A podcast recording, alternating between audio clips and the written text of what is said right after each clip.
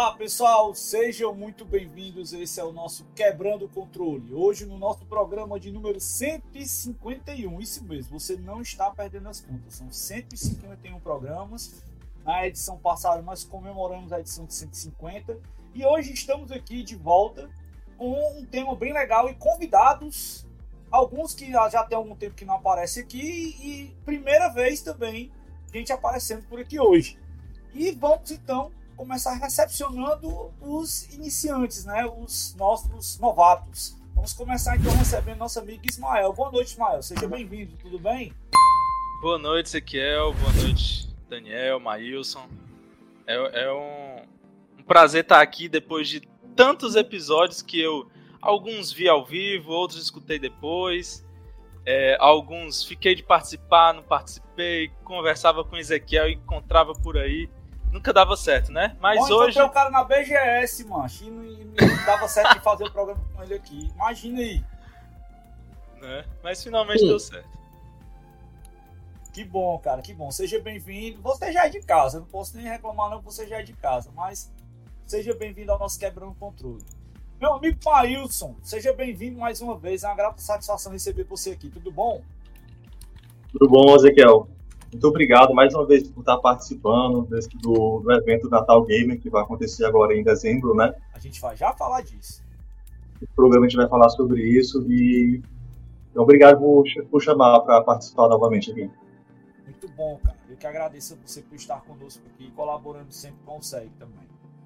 E a cabeça luminosa, resplandecente da comunidade Mega Drive, que sempre está marcando presença aqui conosco, meu amigo Daniel Gomes. Tudo bom, cara? É hoje que a gente tem que falar bem e mal dos filmes. Porque, no caso, para mim, a pessoa que só fala bem de, de qualquer coisa tem probleminha. É verdade. Por falar em amigos, né, cara? A gente teve aí esse, durante a semana passada aí uma notícia triste. A gente perdeu aí o nosso amigo de fé, nosso irmão camarada, Erasmo Carlos, partiu, cara que tem um grande significado na música popular brasileira. E a gente não pode deixar de fazer o nosso registro. E ele gostava de usar aquelas braçadeiras, né? E tudo mais. O cara parece que um, era, curtiu um rock também, era um cara ah. bem à frente do seu tempo. E quero deixar aqui o registro do nosso, da nossa homenagem aqui ao tremendão Erasmo Carlos.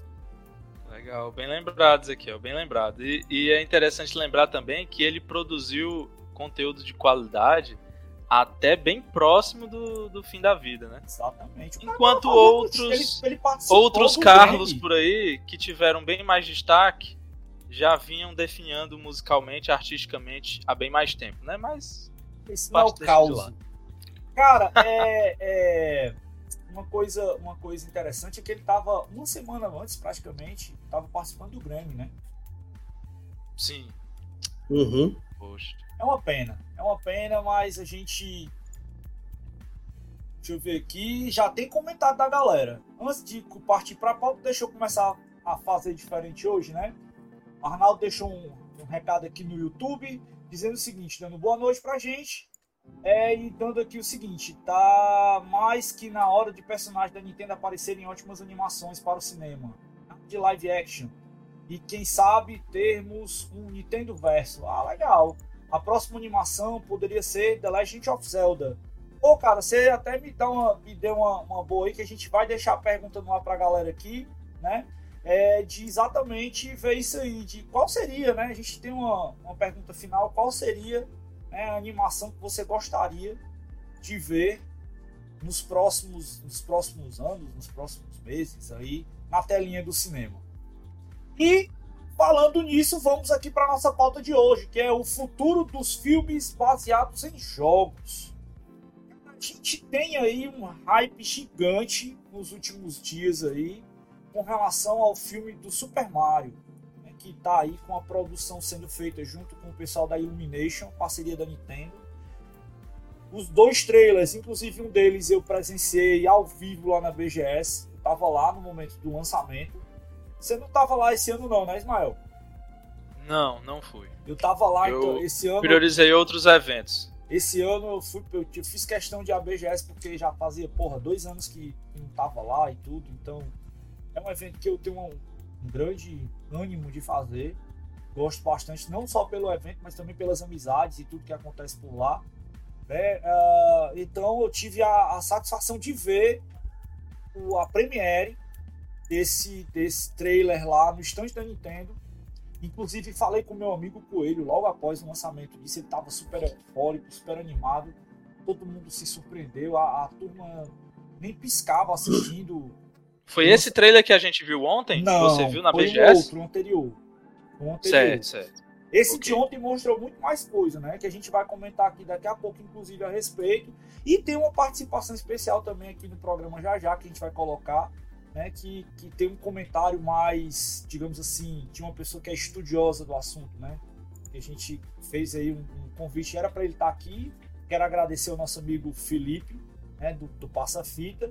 Ele deixou um recado aí para a galera. Daqui a pouco a gente coloca a mensagem dele aí, falando né, exatamente dessa questão aí do, do filme do Super Mario. Bem, sério, sério mesmo. Não sei se você, querido telespectador, mas após ver o segundo trailer do filme do Mario, eu estou aqui jogando o meu cartão de crédito, e as palavras do Daniel, tá? Nintendista aí escondido.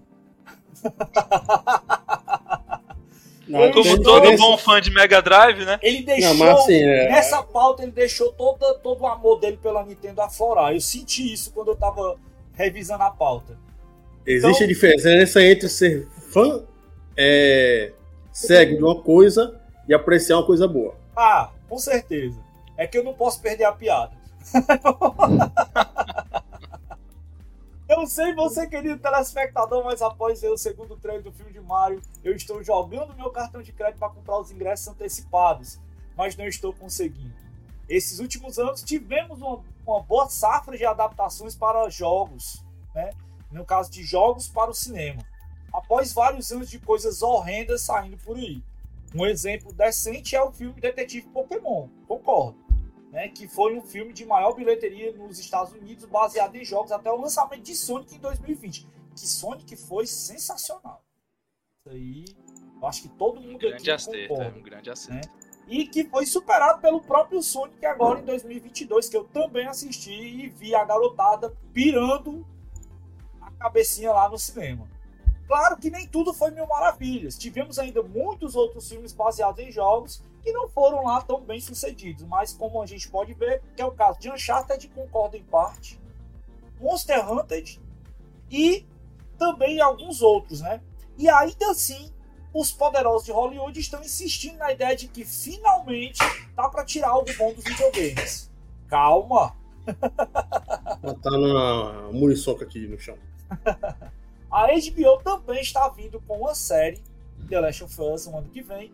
E também tivemos filmes como Halo, seriado de sucesso mediano também da mesma franquia. E agora a Illumination vem com essa preciosidade do Mario. Sem contar que a Lionsgate também vai vir com live action de Streets of Rage. Esse eu tô bem. Né? Se bem que o diretor é o mesmo cara lá dos filmes lá do, do, do Ken Reeves, né? John Wick é, do John, diretor do John Wick. Então acho que pode vir coisa boa por aí também. Então, estamos vendo o renascimento das adaptações de jogos para o cinema, mas agora com mais qualidade. Será que tem mesmo qualidade nisso? Mais sensatez, né? É. E esse é o nosso papo aqui hoje do Quebrando o Controle, que a gente recebe os nossos convidados e você que está assistindo a nossa live aí né, e acompanhando a gente mais uma vez. Temos aqui uma galera massa no YouTube, sejam todos bem-vindos. Meu amigo Comune chegando e marcando presença aí, boa noite. Nosso amigo Arnaldo Arnaldo, que a gente já leu boa noite dele aqui. Carlos Filho chegou também aqui no YouTube, seja muito bem-vindo, meu caro. E ele disse que Double Dragon é uma maravilha de filme. E ele também falou que Blood Rainer, esse eu não conheço. É muito bom. Qual é esse, Daniel? Double Dragon, filme bom. Como comédia? Pode ser. Tudo depende do gênero que você encaixa, né? É, se você tiver meio dopado, né? Assim, louco hoje, da vida. Hoje não mais. O Blood Rain é baseado num jogo. É, eu acho que é do PlayStation, PlayStation 2, 2, né? né? Sim. Eu acho que na verdade é um, é um é quadrinho, não, Blood Rain? Eu não sei a origem. Vamos ver aqui agora, vai, vai É, falando que eu. pesquisada ver aqui. Mas assim, o dos que eu aí. vejo é que é uma sequência de produções medíocres. Blood Rain nunca teve um destaque tão grande nos jogos. Não sei como é na mídia original, se é filme, ou se é livro, se é quadrinho. Tá mas- sabendo agora. Calma aí. Vai lá. E nos filmes, assim, bem é, É, secundários, né? Aquele filme que aquele tipo de filme que passa sábado à noite no SBT quando não tem algo melhor pra para ser exibido. Às Você vezes que eu nisso. vi algo de Blood, Blood Rain foi assim. Você falou nisso. É jogo. É jogo que teve quadrinhos, que teve filme. Você falou nisso, eu me lembrei de uma coisa agora. Você sabe o que é que passa? Depois daquele Tudo por Dinheiro do Silvio Santos, que tem um programa lá do Silvio Santos, quando acaba o programa do Silvio Santos, aí no domingão, de madrugada, sabe o que é que tá passando agora? Todo santo domingo? O quê? Trapalhões. Não. Os filmes clássicos dos Trapalhões. De verdade. Ah, os filmes. Nossa. Trapalhões eu- eu não peguei na, muitos na, desses. Tem na, na multi, multi, é, multi, como é o plano da, da Globoplay? Tem cacetada de, de episódios do- do- dos Trapalhões lá que eu já assisti aqui, já bolei de rir. Infelizmente, hoje em dia, não passaria mais na televisão nem a pau. Nem a pau, infelizmente. E é natural que isso ocorra, né? É, a- as mídias, de uma forma geral, e a forma de se portar em relação a vários assuntos evoluiu bastante, né? Não dá pra aceitar mais Hum, certos tipos de comédia como sendo comédia. Eu É, acho hoje em dia foi... a gente tem um entendimento melhor de certos assuntos que hoje em dia a gente entende que nem deveria ser engraçado. Só que Uhum. como a gente teve uma formação é, naquela época, e naquela época era considerado engraçado e aceito pela sociedade, ok, mas outros assuntos hoje em dia não mais, e eu acho que por bons motivos. Mas, meu Eu amigo, acho- meu amigo, só um Eu acho Daniel. que... Você tem Hum. de concordar comigo com uma coisa. Sim. Isso vai do ponto de vista de que a gente enxerga aquela coisa e como a gente dá peso àquilo. É claro que tem coisas que realmente não dá. Sim. Você, por exemplo, tirar onda com uma pessoa que é deficiente. Tirar onda com uma pessoa por causa da, da, da origem dela, da opção dela, do que, que. Menosprezar pretos, É, e chamar é, de tição, de Eu não vou entrar no mérito de todos os elementos aqui não, porque se eu começar a Sim. falar, o programa vira para outro lado e vira para outra história que não é o propósito. Mas o que eu quero, que eu quero colocar aqui um ponto de vista é que o que eu acho é que tem muito exagero também. Entendeu?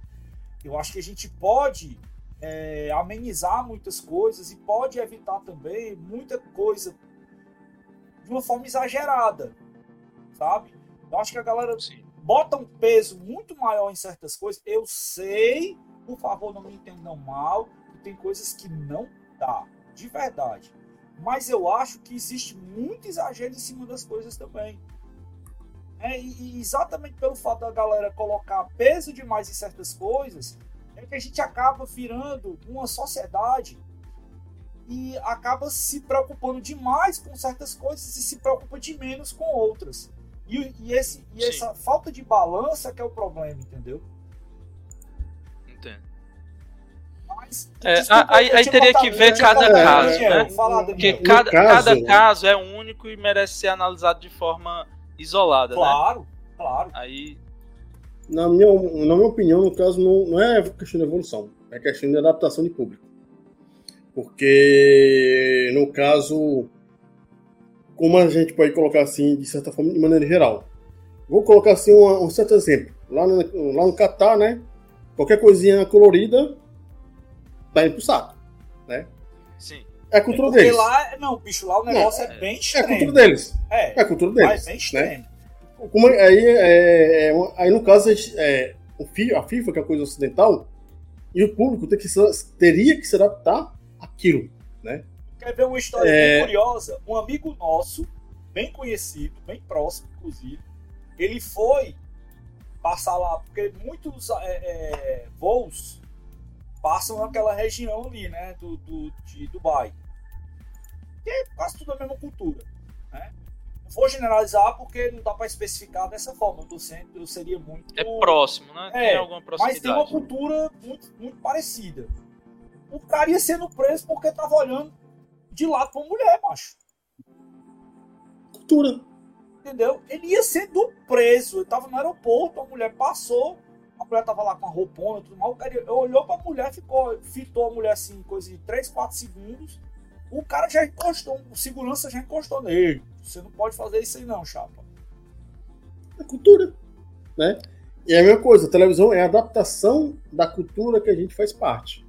Nos anos 50, 40, 60, 70, 80, cada, cada década teve o seu nível de humor, né? É, o que hoje, o que nos anos 80 e 90 era permissível, hoje em dia não é. Aí a gente vê questão justamente da televisão é, se modificar ao meio que é assistido, né? Que é a gente, que é, a, é o povo geral, né? Aí, é, por exemplo, a gente pode pegar, vou pegar um exemplo menos tosco que o Catar. Você sabe, é, se não me engano, é, na Inglaterra, isso aqui é, é ir você pra casa do caralho. Aqui, ó. Esse símbolo assim? Assim, ó. Não, assim. Aí, assim, se, se, for explorar a simbologia, né? Aí a gente é. aí vai... entra numa aí, área dizer... muito, muito ampla, muito vasta, né? Porque dependendo da cultura, dependendo até de, de loca, localidade, numa mesma cidade pode ter significados diferentes, né? Uhum, é, então. Aí, é justamente sim. isso aí que, é que eu imagino. É, o nível de piada que a gente ouve por aí, de coisas que a gente vê por aí, que a gente lê por aí, é, a gente acha engraçado pra gente, né? É, um círculo de, pessoas, um círculo de amigos, um círculo social. É, eu tenho um amigo meu que ele é, é PCD, né? O pessoal chama? Sim. Eficiente, né? Cara, eu uso com ele todo, todo tempo, porque ele é meu amigo, né? É, quando a gente pega uma coisa mais vasta, tudo bem. A gente não pode fazer, criar um programa de televisão que vai escrutizar a pele da pessoa, sexo da pessoa ou é, a deformidade da pessoa. Só que tem, né, casos e casos. Vai ter gente que vai seguir aquilo que a sociedade hoje em dia está colocando em pauta e vai ter gente que vai foda-se todo mundo, vou falar do jeito que eu quiser. Porque a gente tem uma coisa que é muito importante aqui no Brasil, né, que é a Constituição Federal. A liberdade de expressão que não pode ser saciado. Tem um comentário aqui do né? nosso amigo né, Eduardo Souza dizendo que politicamente correto hoje é bem tenso. É. Hoje em dia é bem tenso. Mas esse termo politicamente correto, eu não acho ele um termo muito bem aplicável. Eu acho que a pessoa tem que ter uma consciência social. Acho que o termo mais agradável para você colocar hoje em dia é esse: é você ter consciência social. É dizer, você se lembrar que você é um cidadão, que você vive dentro de uma sociedade e você tem que respeitar o seu próximo. Isso permeia-se várias searas e várias coisas. Então, a partir do momento que você começa a invadir né, de maneira desagradável a a, ao respeito de uma outra pessoa, você começa a perder tudo aquilo que você né, tem da sua dignidade, inclusive da sua condição de, de, de pessoa né, com respeito ao próximo. Então, a coisa que eu penso né, é que, primeiro, você tem que ter um grau de, de intimidade com a pessoa para falar, falar alguma coisa dentro da, da, permissão daquela pessoa. Inclusive, às vezes pode acontecer de você falar uma coisa que aquela pessoa não está num dia legal e entender também de outra forma. Tem tudo Então, a melhor coisa que você tem que fazer é ter a noção. Tenha bom senso que você vai bem. Mas vamos puxando para cá para nossa conversa, que senão a gente vai nesse assunto e não sai da, da, da ideia do que a gente quer hoje antes da gente ir para o futuro, né, vamos pisar um pouco lá no passado. Vamos pegar a máquinazinha do tempo aqui, nos teleportar agora. Aí vamos lá. Voltar será, 30 anos. É, será que a gente pode tirar algo bom dos filmes lançados dos anos 80 até mais ou menos ali o lançamento do Detetive Pikachu? Aí aqui eu vou fazer uma, uma chamadazinha para você dar uma olhada lá no nosso canal no YouTube. Você que está aqui na nossa live agora ou na Twitch ou aí no, próprio YouTube ou no Facebook acompanhando o nosso programa, né? Vá lá no Quebrando Controle de número 44, que a gente fez um programa falando de games, filmes, séries e etc. Em que a gente já destrinchou um monte de coisa. A gente possivelmente vai repetir alguma coisa rapidamente hoje, mas hoje a gente vai dar uma ênfase especificamente nos filmes relacionados aos jogos, para diferenciar bem o assunto. Mas vamos lá. Começar pelo meu amigo Maílson, que ele falou muito até agora. Tá certo? Não perde a piada, né, Maílson?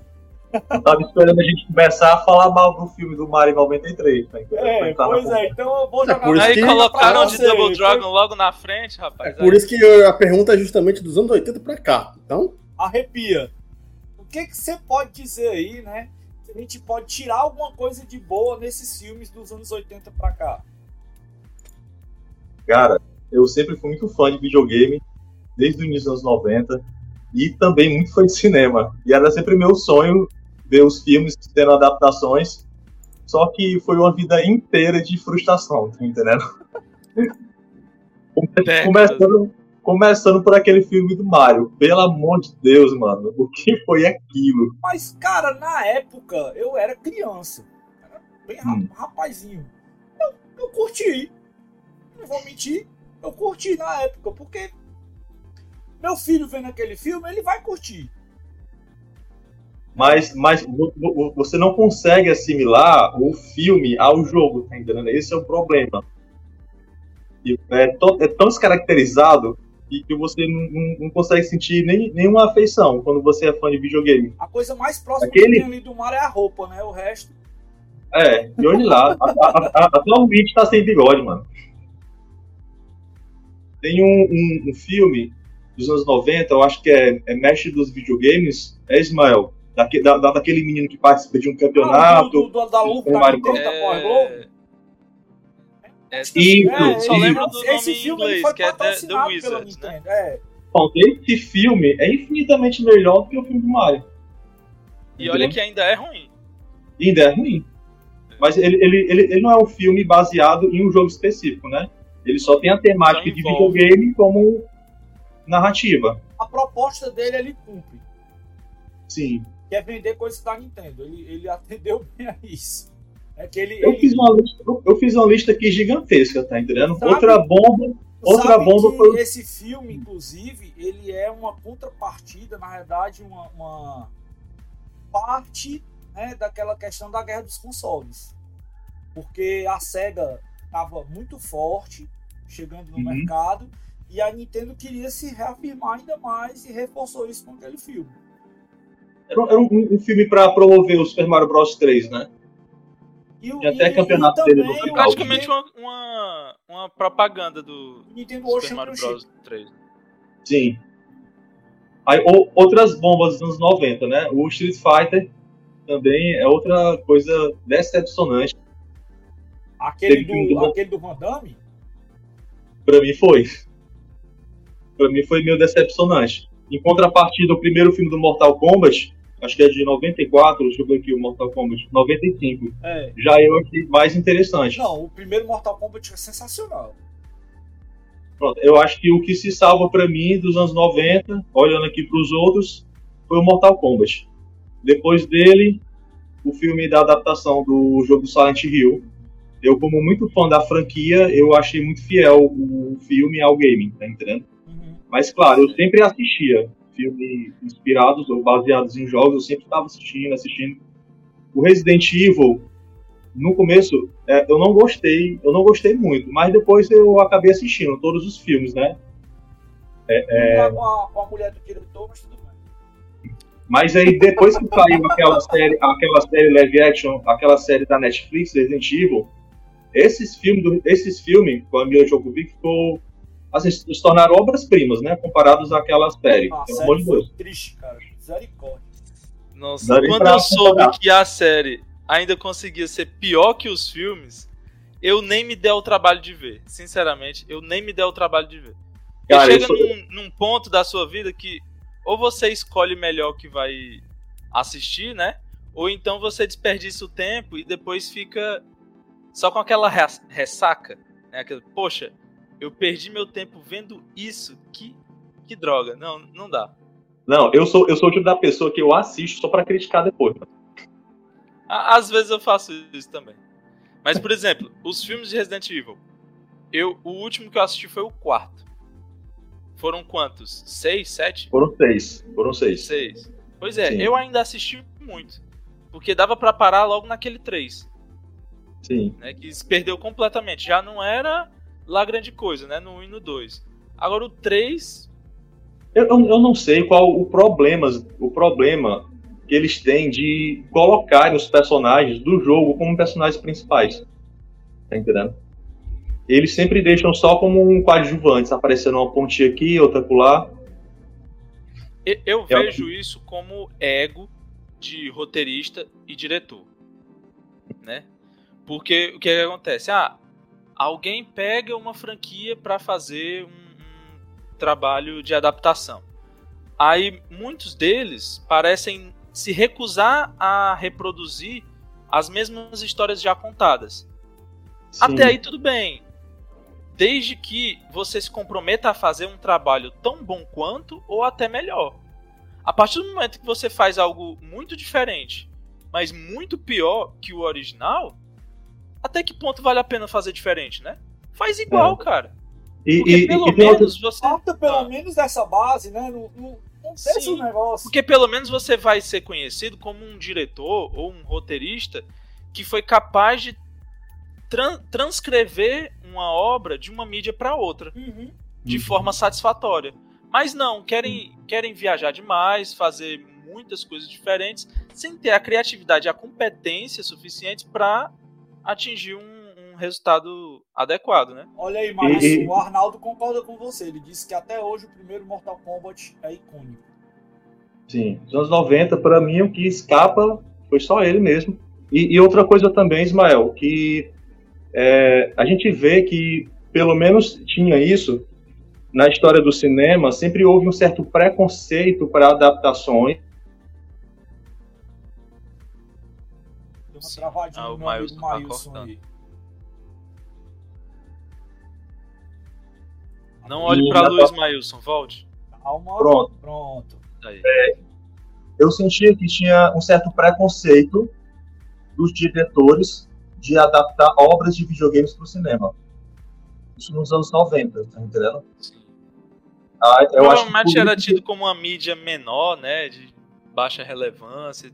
Sim. Aí ele, ele, ele, sentiu vontade de, de colocar a assinatura deles em cima de um trabalho de outra pessoa, acabava deixando totalmente descaracterizado, entendeu? Um filme Sim. que não agradava nem as massas e nem os fãs. Pois é, é, é uma pena. E assim, mesmo quando acertavam, quando era o caso de, de Mortal Kombat, o primeiro é legal. Eu assisti Sim. há poucos anos, acho que um ou dois anos. E, pô, legal, o primeiro, só que aí o segundo eu nem consegui terminar. Eles, já mudei, primeiro, eles, desliguei, mudaram, eles fui jogar alguma coisa elenco, né? Eles mudaram logo todo o elenco dos atores. Aí Sim. já começa a perder por aí. E o é, engraçado, é. e... cara, é que eles não tiveram a preocupação de fazer uma, uma coisa que tem acontecido hoje nos jogos. Hoje os jogos eles estão se preocupando em fazer a conexão do filme com o jogo né? e vice-versa. Então, essa, essa jogada ela cria uma, uma identidade e faz com que a, a, a gente possa, né, a, como é que eu posso dizer, ter uma, uma maior aceitação fácil daquilo. Você Assimilar não, mais você, é, fácil é, o que é produzido, né? Você não tem uma disruptura da, da coisa, você não quebra aquilo que você está acostumado. É, é, é, isso é até um conceito que o, Ismael, o Maíus deve conhecer, o Daniel também. A gente tem dentro do conceito da tecnologia, que é a usabilidade, é você procurar associar as coisas que as pessoas já estão acostumadas. Porque a partir do momento que você muda demais aquilo ali, você quebra demais aquele conceito e você acaba perdendo por dissociar aquilo. E, e acaba sendo, talvez. Aí você tem que arriscar. É, ou você vai pela licença poética para poder apostar na dissociação para que ela agrade todo mundo, ou ela pode acabar não agradando todo mundo, que é muito mais fácil disso acontecer quando você quebra o conceito. É Sim. verdade? Uma tentativa de inovação disruptiva pode facilmente ser fracassada e se transformar só numa tentativa, né? Não, não ter sucesso. Eu, você falando de usabilidade, tecnologia e tudo mais, me veio à mente logo o caso do Windows Phone. Que tá certo que ele teve vários problemas, mas eu acho que inicialmente o problema já era uma barreira de entrada dos novos usuários naquele sistema totalmente diferente, né? muito diferente, diferente até demais dos sistemas já conhecidos antes, né? Eu, como eu gosto muito de, de coisas bem diferentes, eu adorei o sistema na época por todas as possibilidades que ele tinha. Só que quando eu mostrava para outras pessoas, essas pessoas estranhavam. Elas, Aquela Nossa, tela com mas os quadradinhos é um negócio meio, meio estranho. Sim, mas era altamente customizável e você fazia de acordo com a sua necessidade, né? Ia criando pastas, ia modificando, mas nem todo mundo queria fazer aquilo, né? Queria só um sistema prontinho para usar e acabou. E outra coisa, é, ele não tinha relação nenhuma com o próprio Windows. Eles queriam Sim. ter essa, essa associação com o Windows, mas ele era Não totalmente, conseguiram fazer. era totalmente distinto do Windows, até porque a gente entende, naquela época não existia, hoje um celular, você consegue rodar um Windows no celular hoje. Entendeu? Sim. Se você apertar bem o negócio, você consegue rodar o Windows no celular. Mas naquela época, né? E outra, é, não é o mesmo conceito. Hoje o Windows ele se adapta a vários tipos de tela. O Windows 11, por exemplo, se você for querer rodar ele em várias plataformas diferentes, inclusive com toque, ele se adapta. Naquela época não existia esse conceito né? de, de crossover, de cross-media, né? de você conseguir fazer. Era o que ainda coisas- estava se desenvolvendo, né? Exatamente. Então, é algo que, que os desenvolvedores não tinham percebido, a sacada, e que hoje acontece com muito mais, muito mais é, é, facilidade, muito mais aceitabilidade das pessoas. E você, meu amigo Daniel, Maílson e o Ismael já pincelaram aqui. Ah, não, acho que Ismael ainda não, não falou dele, não, né, Ismael? É, assim, em relação a, a- a filmes, é, mesmo sabendo que são ruins, por exemplo, em relação ao filme do, filme do Mario, na época, quando criança, eu adorava. Depois, já adolescente, eu, Eu vi novamente, percebi o quão ruim era. Só que assim, eu, te- eu, eu tenho uma coisa que eu costumo fazer com filmes de diversos gêneros. Quando um filme é de um gênero específico, mas é muito ruim, eu transformo em comédia galhofa. Total. É um Melhor filme saída. de terror antigo, muito mal feito, eu transformo em comédia. Quando É. dá pra ser engraçado, né? Por exemplo, filmes antigos que não são os bons da franquia Halloween ou Sexta-feira 13, né? Cara, É, esses filmes eu já próprio- na época eu já ria, morria de rir. Eu já não conseguia. Era tão assim pra mim que. Filme de Pra mim é terror pra mim era comédia. face da morte, maluco. Ali era filme de terror, entendeu? Sim. E ainda não é, achava aí pra mim, pesado assim. Aí Super esse Mario Bros. Ali, Era um filme de comédia, né? Fred. Krueger, eu ia pro cinema pra rir, maluco. Sim. Porque até foi tão forte essa essa característica que depois eles mesmos entenderam, né? As produtoras da época entenderam que seria interessante é, explorar es- esse potencial para fazer comédia de verdade, né? Que é o caso do é, Fred vs Jason e até o Jason X. É comédia pura. Tipo, é muito engraçado. E pra mim já é mais fácil, porque eu, particularmente, não é, tenho medo de nenhum filme de terror, porque eu já não acredito em nada sobrenatural. Né? Então pra mim é mais fácil. Tudo pra mim ou é uma tentativa de fazer algo, ou é comédia logo direto. Né? Tá sangue jorrando, cabeças rolando, desmembramento, e eu tô rindo. Porque é, é graça né? Estão tentando fazer algo que nunca vão conseguir. Assustar alguém como eu. Agora, em relação aos filmes de, de jogos, esse do, do é, The Wizard, né? Que é o, o gênio do, do videogame. Gostava muito na época também. Só que depois assisti novamente e fi- vi que era muito ruim. Outro que eu, eu tenho boas lembranças, apesar de ser ruim também o filme de Doom. Inclusive, inclusive O, com, dois. o- com o The Rock. eu não posso deixar de falar aqui, né? É Que o Arnaldo Doom, a Porta do Inferno. Cara, ele disse, ó, o filme Doom só falta mesmo o final em primeira pessoa. Se o filme usasse esse ponto de vista do personagem do filme, poderia ter sido bem interessante de assistir. Eu acho que o, um filme em primeira pessoa não se encaixa. Um filme não, inteiro. É. Se Sim. encaixa e tem um filme muito bom. Em primeira pessoa. Não, aquele do, Não. do- aquele do maluco lá dentro do caixão. Não, é. é pena, vamos lembrar agora o nome dele. Não sei o que, Harry. Fala aí que eu vou procurar aqui. Dirty Harry. Sei. Não.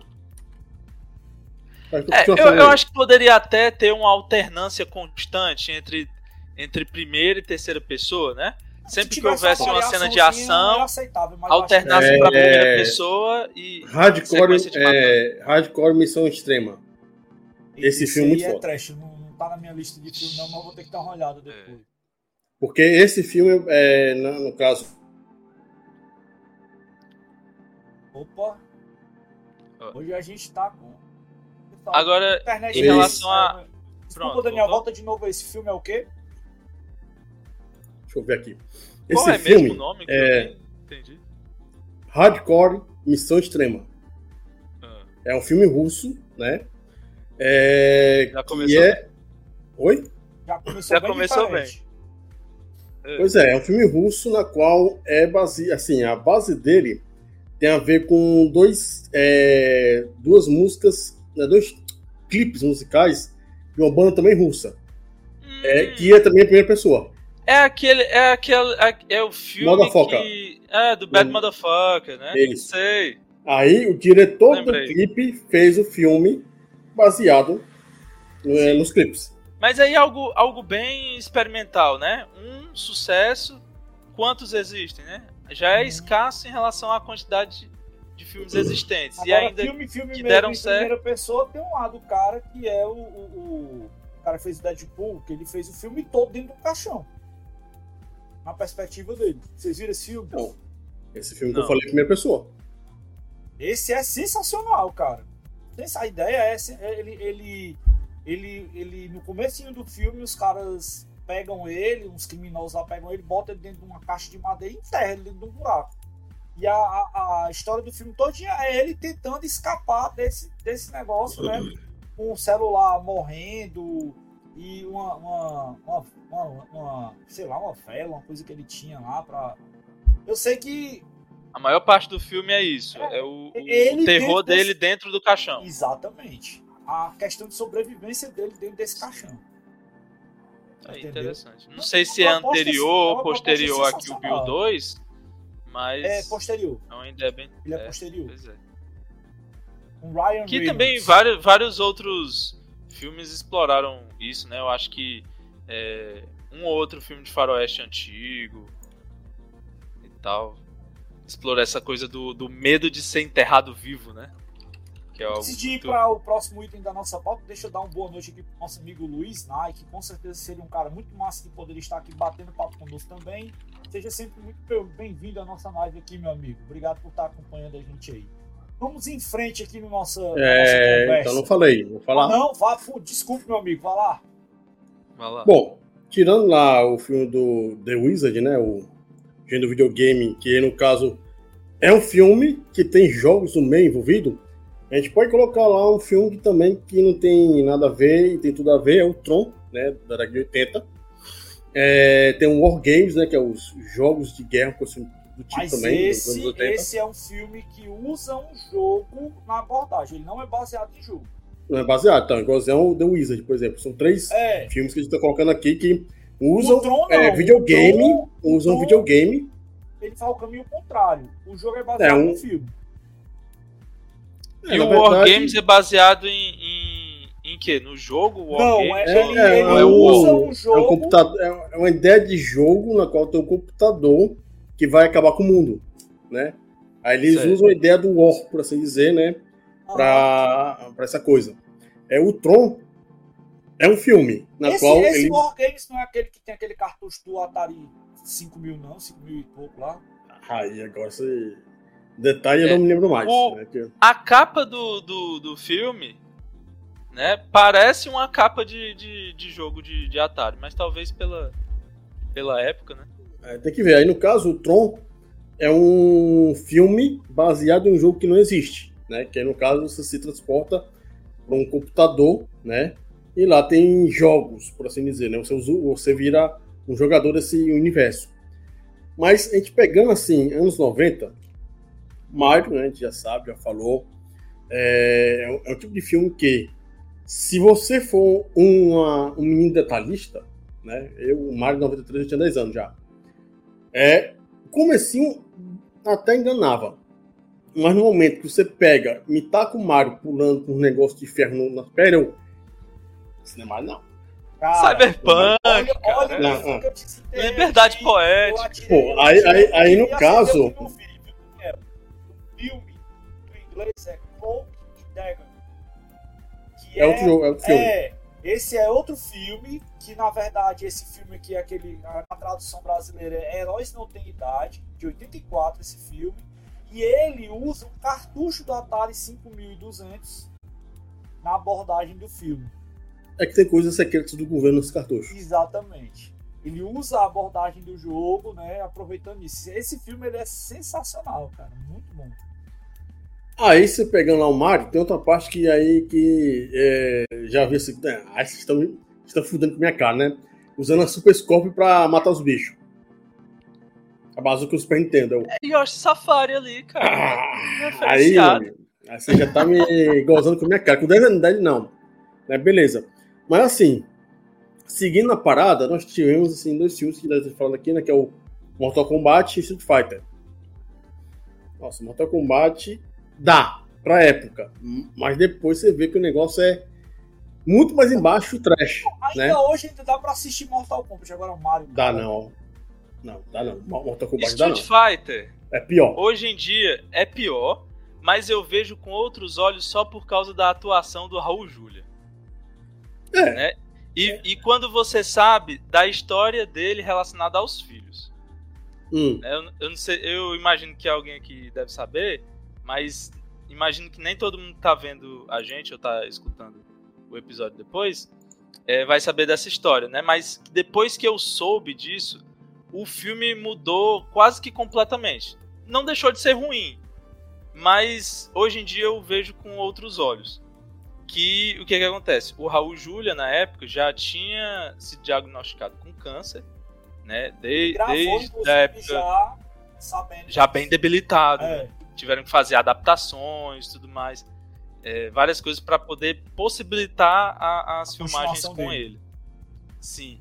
Mas, por que, que ele fez esse filme? Primeiro, ele já estava bem debilitado depois do, do filme. Do segundo filme de Família Adams, né? Você percebe claramente que ele tá muito mais magro. Até no, no filme mesmo você percebe diferença é, do, do corpo dele. Mas que ele tinha aceitado simplesmente porque os filhos gostavam de Street Fighter. E ele aceitou como um projeto interessante para deixar como legado para os filhos. Tipo, eu vou estar tá nesse filme baseado num jogo que os meus filhos adoram. Então foi uma espécie de presente que ele deu para os filhos e que ficou eternizado.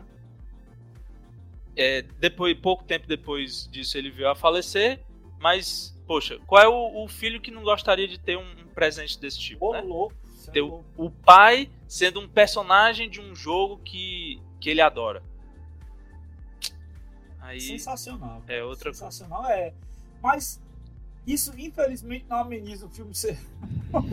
Aí você pega é, lá no, no, Street Fighter, você tem lá o Jean-Claude Van Damme drogado. Basicamente, tá cheirado pra caralho. E, e ainda né? tem uh, mais. Loucão. Você quer completar? A gente falou tanto do Mario aqui, chegou o Exterminador T609 aqui, né? É T609, né? Na verdade, a leitura do. Puxando para a leitura do filme, né? Porque é Ed 209 e aí que tem o Exterminador T609, né? Boa noite, seja bem-vindo ao nosso programa, meu amigo. E ele disse que o Bob Hoskins estava louco de cachaça nos bastidores do Mario. Bob ah, Hoskins. cheirado ali. Aí, né, é, você tem assim, anos 90, basicamente esse aí, tem o Double Dragon também. Nos anos 2000, você tem já uma diferença aí básica. Né, você tem é, dois filmes até relativamente interessantes do, pra, de jogo para filme, que é o Silent Hill. Adaptação relativamente boa. O Mailson comentou segundo, né? É... Tem um que é um em nome de, né, In the Name of the King, que é um jogo que é do Boy, que é uma porcaria. né? Tem um outro. Tem, um, tem dois filmes que eu vi que eu achei a coisa mais escrota do planeta Terra. Não tem nada a ver com os jogos, que é Tekken e KOF. E Dragon Ball? Eles, é esses dois saíram bem próximos, né? Uma diferença de um, dois Olha, anos, sei lá. é isso. Pô, E foram duas bombas gigantescas. E o Doa, tem o Doa também. Da, da Live. Os três, os três são ruins. Do, Ei, do os é três como são se Bandai, né? fosse. É, é como se fosse a- aquele, aquela série é, que se passa em, em, em Miami, que se passa na praia. Da década de É, 80. Excesso Miami Malibu? Excesso Não, Malibu. Que Excesso- teve até um, um remake agora com The Rock. É o Excesso Excesso Malibu. Malibu. Não, É Excesso Malibu? Não, é Excesso Malibu. É o nome. E tem até a O Brasil não é- Anderson lá, a Pamela, Pamela No Brasil- Anderson. Anderson. É, Excesso Malibu. Ah, o nome? Aqui no Brasil Nossa, era eu- esse. Tá. Eu, eu, eu conheci como outro nome. Mas é Baywatch. Tá. Nome Baywatch. em Porque é inglês Baywatch. SOS Malibu, beleza. Pois é. É como Aí se fosse. Doa é como se fosse uma espécie de. de. de Baywatch com luta, né? E ruim. Agora, o, o, o, o KOF Tem um é uma jogo coisa sem que ele se lógica assemelha nenhuma. mais a esse aí do que o, do que o Doa. Que é, o, o- que é um só de, de luta de mulheres. Não, Agora- porque, assim, tenho. Tenho. Ah, mas- Rumble Roses. Rumble, Rumble Roses. Mas Rumble mas é um jogo, né? Não tem filme Sim. disso aí. Mas É. Esse, nessa pegada aí que o. Ele deu a volta e é, acertou em outro, né? É, exatamente. tem muito mais Aí- a, talvez a ver do que. Porque tem umas cenas lá que são. O cenário de luta é na praia. Aí tem uma call girl, uma onda. Aí Quiseram apelar muito pra parte sensualizada e esqueceram de terminar de escrever o roteiro, né? Escreveram duas linhas de roteiro. Encheram de mulher o jogo, tá para os cuecas jogar e tá aí, vai. Sim. é. Eu acho que teria sido mais, mais interessante se tivessem feito é, logo um filme baseado em Dead or Alive Extreme, né? Que é só Ah, de, de vôlei de- lá. de vôlei. Uhum. Pronto. Uhum. Ali, bem mais é, honesto, né? Agora tem o pior filme que eu já vi na minha vida de jogo é o Alone in the Dark. Esse, esse eu não vi. Esse é sofrível. Esse eu Ah, continuo não, no tem escuro, outro, tem, eu outro, outro, tem outro tão ruim quanto, que é o The House of the Dead. Tem também. Esse eu não vi. Tem os Eu ouvi dois. falar, mas eu Então, não vi. Horríveis. Horríveis. Tipo, é, se você der uma topada na parede e sentir a dor, colocar no coração, ainda é melhor que assistir que ver um desses filmes. Sé- Sério. É o tipo de filme que você tem que assistir para falar que miséria esse filho do ego passaram para falar. Isso não existe, né? Sim. É, esses cinco que eu falei são trash puro. Não dá nem pra Pouco, dizer né? que é comédia. Não dá. Tipo, cara, o, o, o KOF tem luta de espada, se não me engano. Luta de espada no KOF. Eu. Uhum. É, não tem nem esse poder, não. É luta de espada. Miraram tá em. King of Fighters e acertaram em Bushido Blaze. né? É, fizeram seu Calibur de kick-off de. Enfim, né? É uma tristeza. Mas dos anos 2000 pra cá, a gente tem bons exemplos também, Aí né? a É, gente como eu vai falei, agora, né? Hill. A gente vai puxar Hill. exatamente agora. Vamos começar a vir mais pra pertinho, né? Vamos, Isso. Sim. vamos tentar puxar do mais perto, perto é, mais proximamente dos dias atuais. O que, é que a gente aproveita aí dessa leva? Eu, Cara, eu já posso falar um. Que pode não ser excelente, mas eu acho que é, no mínimo, aceitável. Eu acho bom. Eu gosto. Que é Prince of Persia. Bom. Sense Concordo, of Time. concordo. Que eu acho que eles poderiam até ter feito facilmente uma, uma trilogia baseada na trilogia do PlayStation 2. Tá, tá certo com algumas alterações, né? Pra não aloprar tanto quanto o, o segundo e o terceiro jogo. Mas eu acho que tem, um, tem uma receitinha muito bem executada, né? Aquele, aquele bolo de laranja da mamãe que é conhecido, é simples, Não Mas fugiu foi bem cenário, não e é gostosinho, né? enredo, Botaram o personagem encaixado direitinho, tudo legalzinho. show um casting bola. legal. É. Pois é, se desenvolve O bem. ator que faz o personagem lá também é muito bom, aquele cara. Mas aí, né, aí agora eu vou fazer aqui a deixa, vou falar mal do que eu gosto, mas vou dar a deixa que o Daniel com certeza deve estar na cabeça dele já aí maquinando, que é o plágio do plágio do plágio que não, não deu certo, né? Que é a adaptação do Assassin's Creed do cinema. Minha nossa senhora, o que é que é aquilo? Eu assisti, eu assisti semana passada.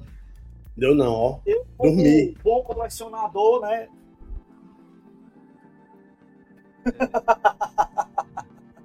Pois é.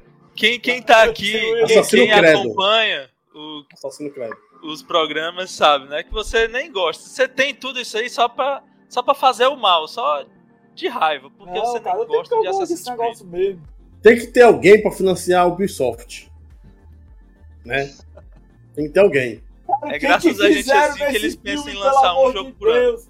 É sofrível, cara. É sofrível, sofrível. O cara tinha grana, a Ubisoft tinha. E o pior é que a Ubisoft tava dentro da produção, acho. Como é que pode? Quais foram os problemas, Ezequiel? É, é, é, é, Você tem, você tem um, um- um negócio chamado Resident Evil, que a Capcom tava dentro da produção. E o que que saiu? Cinco ou é seis? Aqui, ó, Nem sei mais. É seis ou sete, hein? Seis. Ubisoft, É, mas- pelo amor de Deus, tava no negócio, gente. Qual qual foi a empresa? Deve, ser, deve ter sido o Universal. O Universal chegou, chegou pra Ubisoft. Toma aí, 100 milhões, a gente quer um negócio. Ah, beleza, se, se vira aí. O ator não Mas- é ruim. O ator É, o não Magneto. ruim, O? Magneto do É. X-Men. Não, Ele ele, é é um até cara bom que- ator. É bom. É o Fassbender. Michael Fassbender. Sim, o Michael Fassbender. E, assim, cara, eles não exploraram uma coisa muito legal que é a questão do, do uso, né, do, do personagem. Eles pegaram o personagem errado para poder colocar. Eles pegaram exatamente o primeiro, que é a referência de jogo mais fuleiragem que tem de Assassin's Creed, que é o, o O primeiro. Aham. Que era pra ter pego a partir do, do Ezio, cara. Ali pra frente que saía, tá, era sucesso, entendeu? Eu não sei se eles imaginaram de tentar fazer uma sequência pra poder pegar depois outras pessoas e colocar. Não sei se eles atiraram nessa pra poder tentar acertar, mas cara. Eu não sei se o roteiro do filme quebrou, porque tem umas coisas que não se encaixam na, na ideia do filme, né, que quebram o, o sentido do que tem a ver até com o jogo. A ideia do Animus, os caras colocam lá, é totalmente fora do contexto, porque o Animus, para quem gosta de Assassin's Creed, né, o Animus é algo que é puxado do DNA. A Como se memória fosse do aquela cara é memória memória do do, DNA. DNA. Isso é uma sacada genial do jogo, que aí tira exatamente a ideia de dizer que Assassin's Creed é um plágio do Prince of Persia. O Daniel gosta de dizer, entendeu? Então a sacada genial do Assassin's Creed é essa, é que ele faz uma viagem no DNA do, no mapa do DNA do cara. E eu acho isso aí sensacional. Para mim foi o que me que fez eu me encantar né, com Assassin's Creed foi essa sacada. E eu comecei a jogar Assassin's Creed do 2, que é o melhor de todos, disparado. Nossa, sério? Ainda o 2? Disparado, disparado é o melhor de todos.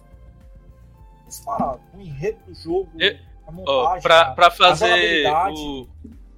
Pra fazer o, o contraponto, né? Eu nunca explorei a, a franquia Assassin's Creed, né? De verdade. Nunca parei muito tempo pra jogar nenhum. Joga a não dois. ser. Joga o A não ser a série. A não ser os Chronicles. Que eu Que acho. Aí ruins, pegando o que o Daniel costuma ruins, falar, eles são né? curtinhos, não são tão ruins, mas eles são meio descontextualizados, porque eles pegam coisas Sim. bem distópicas, né? E que eu acho que são bons plágios de Prince of Persia. Justamente por lembrar muito Esse sim, do- dos jogos originais, né? esse sim, aquela porque eles têm uma movimentação perspectiva lateral. 2D, entendeu? Sim. Aquele lance de movimentação lateral, esse sim. Mas é porque eles são jogos que foram feitos para mobile. Não posso deixar de ressaltar isso, tá certo? Eles não foram feitos, eles foram feitos para portáteis e mobile, eles não foram feitos para console. E é Tanto que diferente- recentemente eu tinha a versão digital e eu fiz questão de pegar a versão física pro PS4. Se aparecer a versão física pro PS Vita, eu pego também, porque Terminador Eu, eu, eu, te- eu tenho esse probleminha. Tem que chamar Homem-Aranha, por exemplo, eu tenho versão de três consoles diferentes, o mesmo jogo. Olha o comentário aqui do, do Exterminador. Tem que chamar a Tectoy pra financiar a Ubisoft. Aí, a Ubisoft Vai pegar, vai pegar quem seria no, no, no nível, na escala Ubisoft, uma substituta pra Joelma. Nossa senhora. Você que tá assistindo aí o programa diz aí pra gente quem seria uma substituta à altura pra Joelma na escala da Ubisoft. A escola. A Tem que ser escala francesa. Ubisoft. É, tem que ser francês. É, tem que ser francesa. Ixi, aí eu já não sei. Uma, uma, mas aí tem que ser cantora mesmo, porque em relação à ela- atriz eu penso. Léa Sidot é, é francesa? Eu, Aí não, é canadense, eu acho. Acho que ele é canadense. Mas ainda nesse negócio dos filmes, né? Trazendo mais pra cá. é, tem um que eu acho que o Mailson vai concordar comigo que deve ser muito bom, né? O Resident Evil. O que, que você acha da série Resident Evil, Mailson? A série, Assistiu a série dos Assisti. filmes? assisti. Mano, eu assisto só pra falar mal. Eu sou desses, tá entendendo? É dos meus. e aí? Meu Deus, cara. Seis filmes com a mesma atriz. Não, acho que tem um que ela não participa. Não, Não, a foram sete, a né? Seis, seis, seis. Seis? E até aqui. É, são seis filmes. E Mas a série, tu assistiu, Daniel? A série da Netflix, Sim. que no final a mulher fica lá dançando, é, sendo controlada. Meu Deus do céu! eu só consegui sofrer dois episódios. Eu tava Cara, viajando é- assistindo no avião. A série do Net- do Netflix consegue ser ainda pior que os filmes. Nossa, a cara. série da Netflix transformou os filmes em, em, em cult. Os filmes Sim. agora são cult, mano. Sim. Mas aí, mas aí você vai atrás de produção, né? Quem encabeçou esses projetos? Quem liderou essas produções? Tinha, tinha conhecimento exato do que estava fazendo? Era dá- fã de jogos? raiva é quem era? cara. Ninguém entra pra fazer filme na Netflix sem recurso mínimo, não. Pois é, mas aí fazer, com faz uma recurso. melada dessa, bicho. É revoltante. Pois é, pode até não ter recurso, porque assim, a gente tem exemplo. Na história do cinema, a gente tem vários exemplos de filmes que com muito pouco fizeram muito, né? Por exemplo, pegar lá em 79, o primeiro Mad Max. Filme canadense, com restrição extrema de recursos, fez o que fez e deu ori- origem aos filmes seguintes. Australiano. O tre- o Australiano. Austra- australiano, né? Pois é. Eu ia falar australiano, falei canadense. Aí, É muito tá. quente O, o, ficar na 3, o 3 não é, não é lá essas coisas, né? Mas recentemente a gente teve um muito bom de novo. Outro exemplo. Juiz Dredd, de 2012, eu acho. Aquele Uhum. que é só dentro do prédio, né? Ambiente fechado e tal. Por que, que não podia fazer um Resident Evil tipo Porrada. Juiz Dredd, né? Inclusive o Daniel Fecha, todo mundo É justifica. supimpa, viu, Daniel? Muito bom mesmo, filho. justifica, mas deixa todo mundo preso num espaço E restrito. esse, esse último Juiz Dredd aí, curiosamente, ele tem uma, ele tem uma verba menor do que o outro Juiz Dredd que foi feito. Que na verdade o Juiz Dredd do Stallone não é Juiz Dredd. Porque ele mostra, cara, matou aí. Sim, pois é, né? Que é, é algo que é levado muito a sério nos quadrinhos, né? Nunca tirar o capacete. Ou não sei se já tirou, Não, mas não, tem não. que ser um evento extraordinário, né? Pra tirar. Não. Nunca tirou? Se eu não me engano, o, assim, o universo do Dredd, bem um, um, um parece bem pequeno. Uma coisa bacana do Dredd, além de nunca ter tirado o capacete, ele é um, um égua, né? É, e Anti-herói, ele, né? Ele não é bonzinho. Não, ele é um anti-herói, né? Mandalorian é mera coincidência. É. Hum? Mandalorian? Não, Mandalorian é cópia do, do Dredd, né? É, E tem, outro, tem outra questão também. É, Mandalorian é, é- acho que é anterior, né? Não. cara? Dredd, se não me engano, não? é de 77 o Dredd, se não me engano. Sim. Mas o Mandalorian Mas surgiu... copia quem fez bem e é como, como deve É. ser, né? E outra É coisa como do Dredd, que não temos nenhum quadrinhos atualmente. Ele envelhece com o tempo. Sim. Ele começou lá com seus 35 anos Lá tá, tá com 60 e pouco. Mas ainda tá atuando, né, na Mega City. Lascado e fudido, mas tá atuando. Pois é. Aí você pega esse filme do, do Juiz Dredd. Que pegasse o elenco do primeiro filme, do primeiro jogo de Resident Evil. Faz aquela introdução, deixa todo mundo preso numa mansão enorme, cheia de, de, de, de portas conhecidas ou não, né? É, passagens secretas. Faz um enredo amarradinho ali, uma hora e meia, no máximo duas, e faz bem feito. Pega elementos já existentes no primeiro jogo, pode até pegar de, de spin-offs também para fazer referência e tudo mais, porque fã gosta de referência, é até legal ter. Mas tem como fazer. Aí eu volto para aquela história de quem está liderando essas produções, né? Uma coisa que a gente pode até falar bem ou mal das produções da Marvel, dizer que ah, é muito receitinha, é muito formulaico, é sempre mais, mais ou menos a mesma coisa tudo mais. Mas se tem uma coisa que é competente na Marvel é a direção, né? É a, a, a liderança principal das produções. Quem encabeça tudo? Quem está sempre lá em cima, tendo noção de tudo o que está acontecendo, né? Quem dá o rumo das histórias. Pode até ter Eles o diretor colocando uma parte ou né, outra né, ali, mas tem o Kevin Feige lá em cima. O cara dá cada nó onde precisa dar e junta tudo numa coxa de retalhos. Às vezes parece meio estranho, às vezes parece tu mais assistiu, Tu assistiu Wakanda Sim. Forever? Não por um, um, motivo bem específico. Foi né? sensacional o que eles fizeram, cara. E foi uma homenagem incrível pro. pro... É. Eu só por não assisti vezes. no cinema Chato pra por caramba. causa da. Não, eu só não bom, assisti no cinema gostei. porque eu me recusei a ver no cinema por causa da atriz antivacina. Ah, uhum. Vou esperar sair na Disney Plus pra ver. É, não vai demorar Mas o muito. meu dinheiro esse filme não tem. Agora eu tô esperando sair pra ver e eu imagino que deve ter ficado muito bom mesmo. Mas, assim, Lembraram, sabe, lembraram um É direção, aqui, é liderança às vezes. Aham. O Arnaldo lembrou um filme aqui que a gente não poderia deixar de falar. Max Payne. Ai, Daniel, Max. arrocha aí.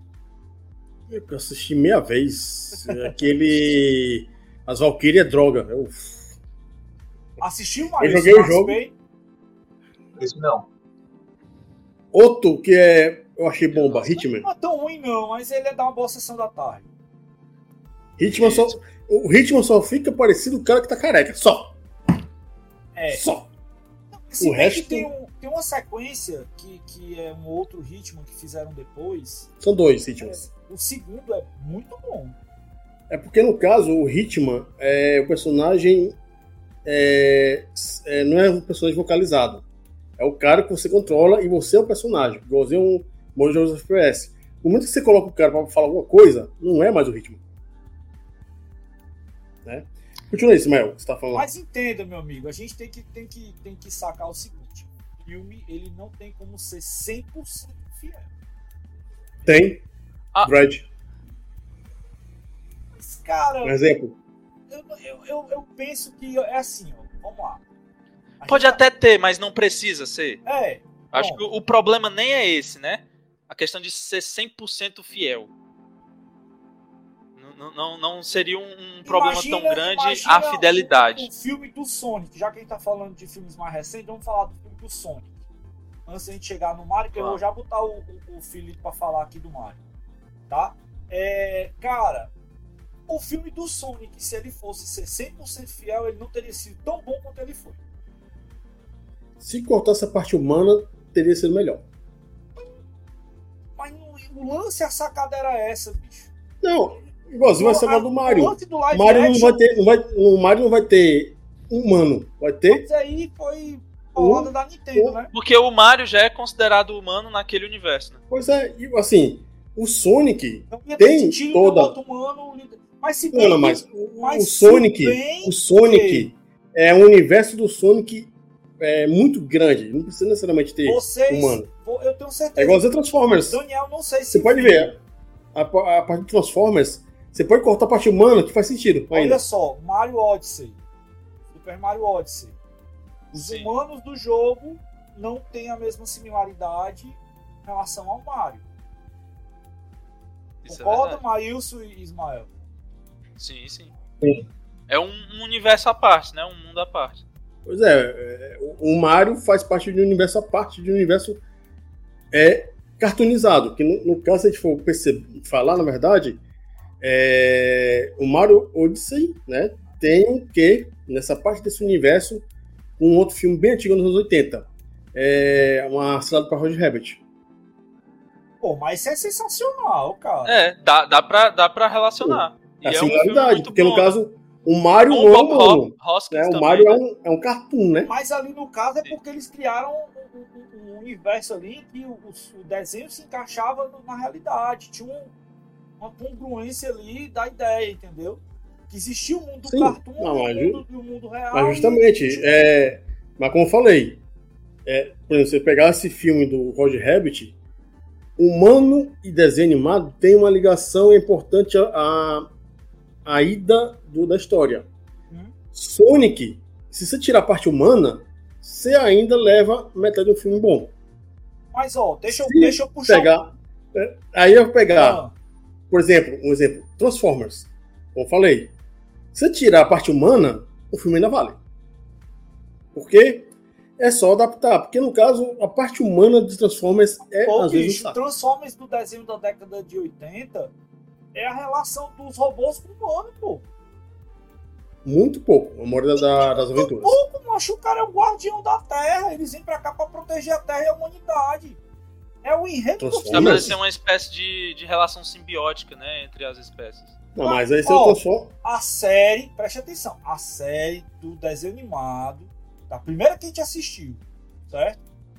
É uma relação da proteção dos, do- dos robôs com a Terra, porque os caras estavam vindo pra cá pra destruir a Terra e eles estão protegendo a Terra.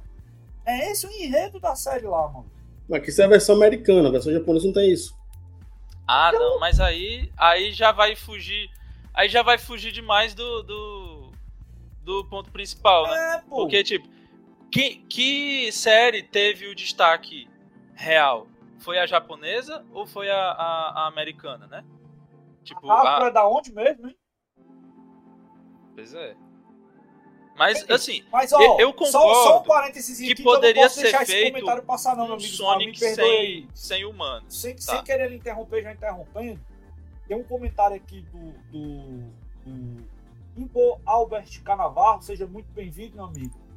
Inscreva aí no nosso canal, seja sempre bem-vindo aqui ao nosso programa. Ele disse que ó, o Mario sem material humano foi uma exigência da Nintendo que não foi feita naquele filme tétrico dos anos 90. Mandou um sonoro boa noite aqui pra gente. Porque o universo do Mario ele tem um,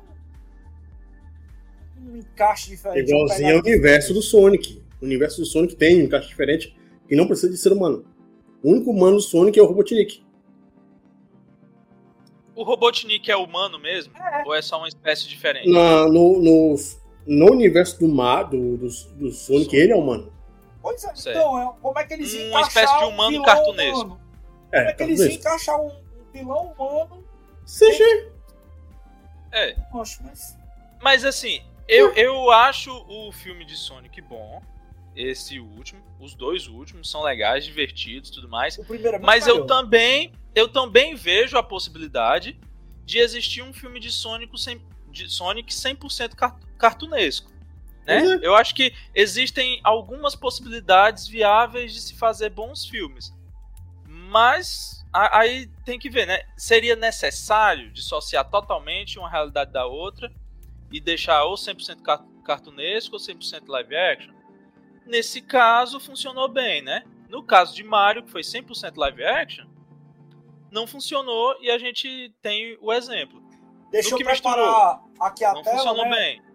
Enquanto o Ismael finaliza a fala dele aí, vamos chamar esse Sim. nosso amigo aqui, que é especialista do negócio, e ele vai tecer um comentário sobre o, o trailer que saiu do Mario ontem. Tá? Pra quem não conhece, esse é o trailer. Felipe, né? Esse é o Felipe do Passa Fita. Ele é um cara que sempre participa aqui dos nossos programas quando a abordagem re- relata alguma coisa sobre filmes.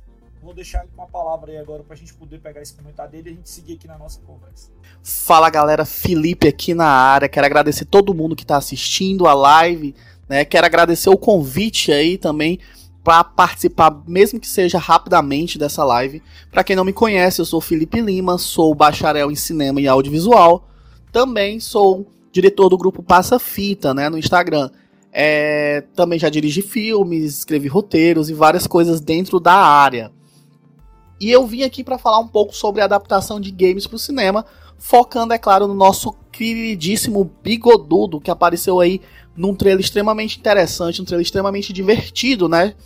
Bom, gente, quando a gente vai falar sobre adaptação, a gente sempre tem que pensar que a adaptação vai ocorrer mudanças, né? É, uma mídia para outra gera essa dificuldade, gera essa, essa, esse problema, né? Então, nunca vai ser igual, nunca vai ser 100% fiel. Principalmente quando a gente fala de videogames para o cinema. Né? A gente tem um histórico aí de adaptações que não deram certo.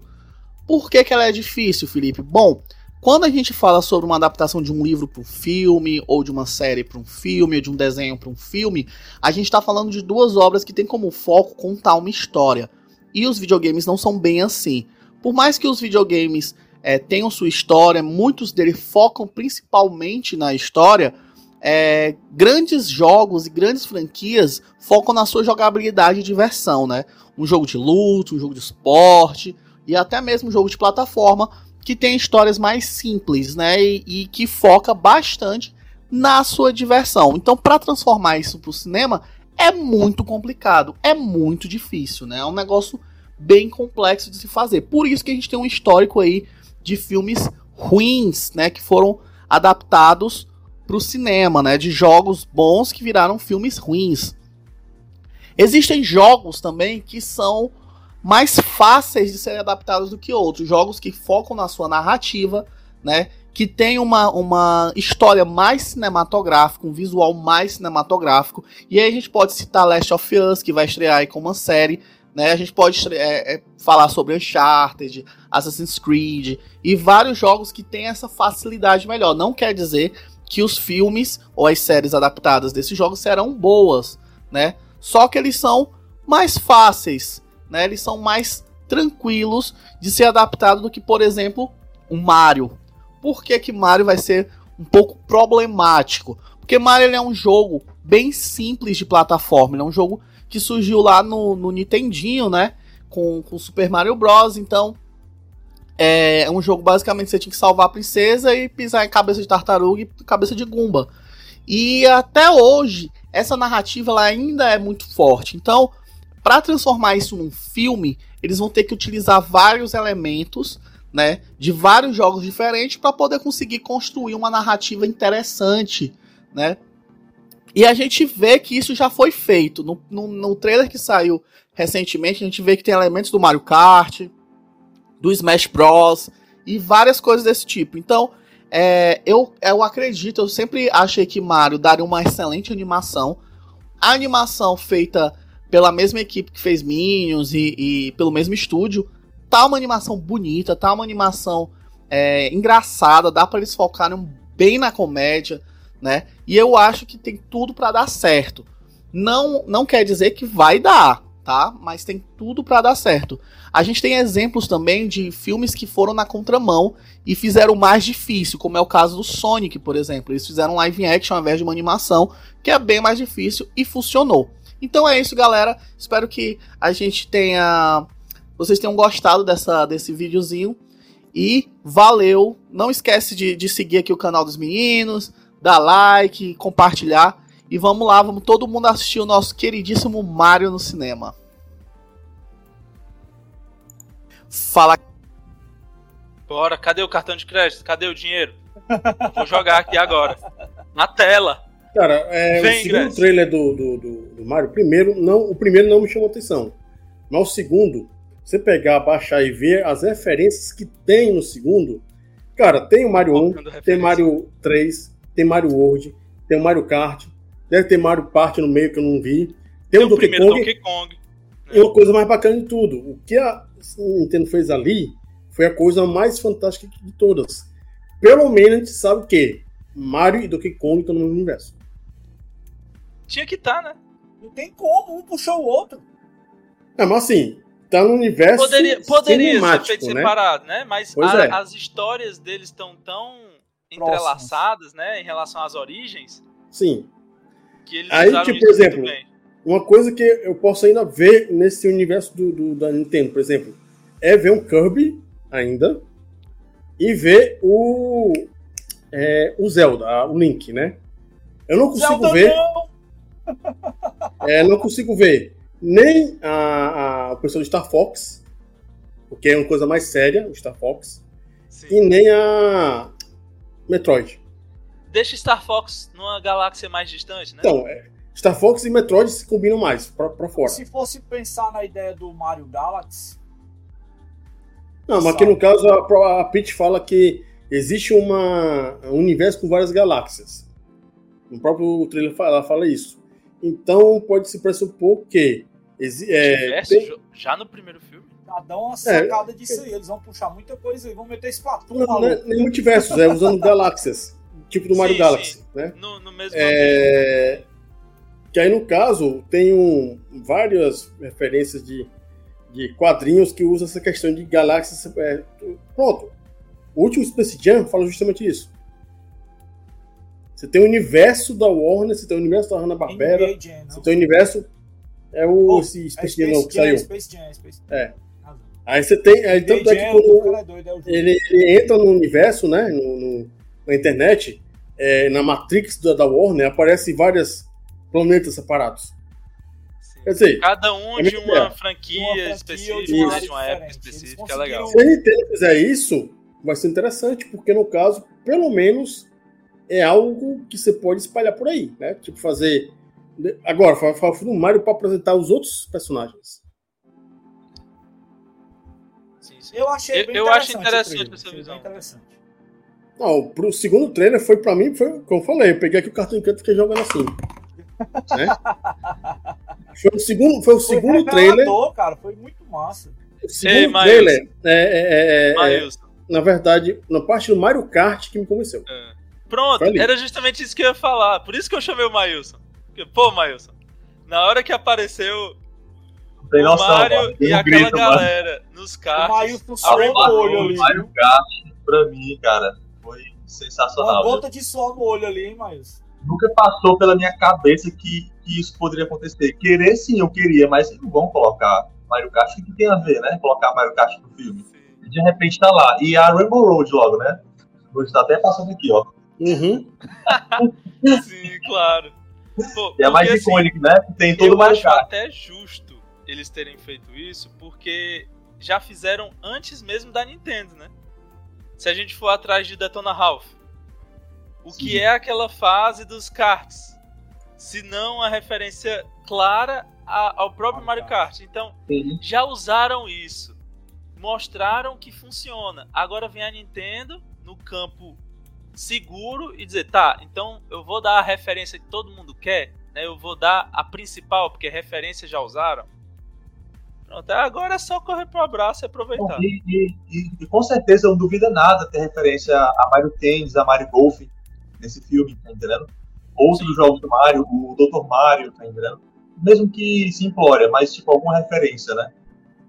Outros Sim. jogos da franquia do Mario. Ainda tem, ainda tem outros personagens que podem ser explorados também dentro do próprio universo do Mario. É como o antagonista dele e outras coisas que podem rolar e acontecer. Cara, tem muita Ah. coisa pra, pra, pra, pra se ver ainda disso aí, né? Por exemplo, no próprio trailer do Mario, para quem jogou todos os jogos do Mario, a grande maioria, na parte que tá lá os, os Toads, né, dizendo que é, os Toads a Peach tá dizendo que, que o copo tá aparecendo, e aparece o mapa, né, por cima do copo vindo assim. Para quem presta atenção, tem lá o mundo dos cogumelos, o reino dos cogumelos, lá do canto esquerdo. Tem o. Yoshi Island, né? No lado direito. Tem é, a- o Underworld do Copa. E, pra quem jogou Game Boy, o Mario Land. Que é o mundo do deserto. O único mundo que eu não consegui Mas ver. aparece Sarasa Land? Aparece no, no trailer. Ah, É, o único. o- Aí tem, um- ah, tem, um, tem um mundo do Donkey Kong, que também aparece no meio. Né? O único que eu não consegui saber o que, é é um mundo da lava. Tá no cantinho. Tá no canto superior da tela. O único que eu não consegui achar o que, que é aquilo ali. Se duvidar, vai ser o local onde vai se passar a luta final, né? Porque Isso. Mario, Mario é isso, né? Assim, muitos. Você vai Muito. caminhando o último mundo, Ele lá no aparecendo. finalzinho, você vai chegando perto de alguma. De Ah, al- quer algum dizer- local com lava, né? Algum vulcão, alguma coisa assim. E o É, tipo, Bowser lá. É, essas foram as referências que eu peguei mais, porque é justamente isso. Eu joguei do Mario 1 até o Galaxy, eu não joguei o Odyssey, né? Eu joguei os de esporte, joguei os cards. Não estou dizendo que sou referência ao Mario, mas eu gosto de pegar e prestar atenção na parada. Né? E no momento que você pega lá e me coloca ele com a roupa do Tonok, já me ganhou E é também usado até hoje, né? Nos mais recentes ele continua É. usando. Que ali a, a referência do Tonok é do Mario 3, né? Que pra mim é o melhor jogo do Mario feito até hoje. Concordo também. O 2D Mario 3 é. é o melhor jogo disparado, sem dúvida. Aí Eu quer acho- dizer, tem essa que O referência. Mario 3 deveria ser feito um remake dele. Não precisa não. É porque, assim, em tempos de Super, Ma- é, Super Mario Maker, o jogo definitivo de Mario seria o Super Mario Maker pelo, pela gama de possibilidades, né? Mas em, em jogo conciso, fechadinho ali, com número de mundos bem delimitados e tudo mais, é de Mario, Mario mesmo, jogo Super Mario Bros 3. Agora, se for sair um pouquinho, aí tem que lembrar de Yoshi's Islands, né? Tem que lembrar de outros jogos que também são muito bons. Mas como Mario não é o Maker foi protagonista, uma sacada sensacional da Nintendo. Eu tô doido pra pegar o 2. Tô só esperando aparecer uma garapa aí no preço bom. é o Mario 2D definitivo, né? Absoluto. É, mas aquele. É, o Mario do, é um 2D, define- mas é aquela coisa, é um- é uma coisa aberta, né? Eu gosto de coisa fechadinha. Não, Mas é, só que. Só porque- que você porque- procurando assim- fases do seu nível, você vai ter fases infinitas assim, praticamente, né? Porque assim, são bilhões. É que o Mario Maker, qualquer um faz o. Qualquer um que saiba fazer o jogo faz o, a, a fase. Mas tem um Eu detalhe. gosto da. tem um eu gosto detalhe. de Se você produto- terminar a fase. É, exatamente. A fase ela só é publicada se você conseguir É, mas- jogar ela. Então o cara é. faz, mas ela só sobe se você jogar. Então alguém já passou por aquilo ali. É obrigatório. É porque assim, Mario Maker pra mim não é um jogo. Jogo. É uma montagem de fase. Mas ele é genial, cara. Exatamente por isso, porque cada um faz o seu. Eu gosto do produto fechado, que é o Mario 1, 2 e 3, E, o e Mario ainda World. tem outra perspectiva que, Que que tem a questão do vou- limite. Limite de hardware da época. Eu ainda, vou, eu ainda vou abordar aqui que tem um artigo que eu escrevi sobre isso. Não sei se tu já leu lá no, no site, Daniel. Eu falo da, da opção e possibilidade de você tanto ver da questão da construção da fase 1.1 do Super Mario, primeiro Super Mario, que é algo sensacional. O Ismael com certeza deve concordar comigo nesse ponto. É algo sensacional para quem estuda jogos. O conceito que, que é aplicado na fase 1 do Super Mario e que isso Sim. é totalmente quebrado no Mario Maker. No, no quesito do que diz respeito a você é, trabalhar level design. Então, É, é um é exercício importante. sensacional de level design no Mario Maker. Porque você, a ideia de construir uma fase, você trabalha todos os conceitos e explora tudo que você pode dentro daquele universo ali para poder definir um level design. Então, para quem não sabe, né, quem não entende de desenvolvimento, o level design é a etapa do desenvolvimento de um jogo que você vai exatamente fazer a construção de como vai ser feita a dificuldade do jogo e as fases do jogo. Então, o Mario Maker deixa isso muito evidente e muito claro com as possibilidades, apesar de limitadas, é porque você vai ter elementos que você vai adicionar ali e colocar nos cenários. Isso é a limitação que ele tem. Mas aí a quebra é exatamente isso, cara. Apesar de você ter esses elementos limitados, você consegue construir coisas absurdas. Como você entra no jogo lá, você vê coisas assim surreais. Os caras desenhar, de maluco pegar, fazer declaração pra namorada usando os elementos do jogo. É espetacular isso, cara. Fazer declaração de amor, fazer pedido de casamento, é, chá de revelação. Tem tanto vídeo assim Cara, na tem Muita internet. coisa legal. Muita coisa legal. Eu, eu, eu acho super interessante, mas eu acho que eu, eu também sou igual ao Daniel, que de Deixa preferir o jogo já, não, viu? já, já, já preferir a, a fase, o jogo todo fechadinho, tá entendendo? Já lançado daquela forma. É, porque o Mario Maker é muito lance do build, né? Quem gosta de personalizar coisas, né? Eu já gosto de pegar negócio, produto pronto e jogar e finalizar e, e acabou, tá entendendo? É, assim, você sabendo, é porque não tá 100% pronto ali, mas se você tiver um pouquinho mais de paciência para explorar o jogo, você consegue aproveitar bastante do que já foi produzido pelas outras pessoas. Sim, sim. Aí é que tá o, o, o equilíbrio ali no, no nos menus do, do jogo, né? E ele não é Porque estático. você pode tanto é, não você pode tanto produzir as suas próprias fases. Aí, quem é criativo e gosta de, de testar essas coisas de ah, colocar aqui uma plataforma um pouco mais em cima, mas aí o Mario não consegue pular. Mas aí se vier correndo aqui, aí consegue. Então você vai testando, né? Até chegar lá no final, pronto. Terminou a fase, passou dela inteira, passou, fechou. Às vezes o desafio para a pessoa é justamente isso. Se a gente, se a gente pensar lá no início dos anos 2000, naqueles, naqueles vídeos comentados pelo Zé Graça, quem é dessa época, quem Esse viu não é esses, filmes, tempo, não, cara. esses vídeos, mas no YouTube tinha muito vídeo de fase impossível customizada de, de Mario, né? Só que aí tinha um, um cara no YouTube que era o Zé Graça que ele fazia comentários engraçadinhos de gente jogando essas fases.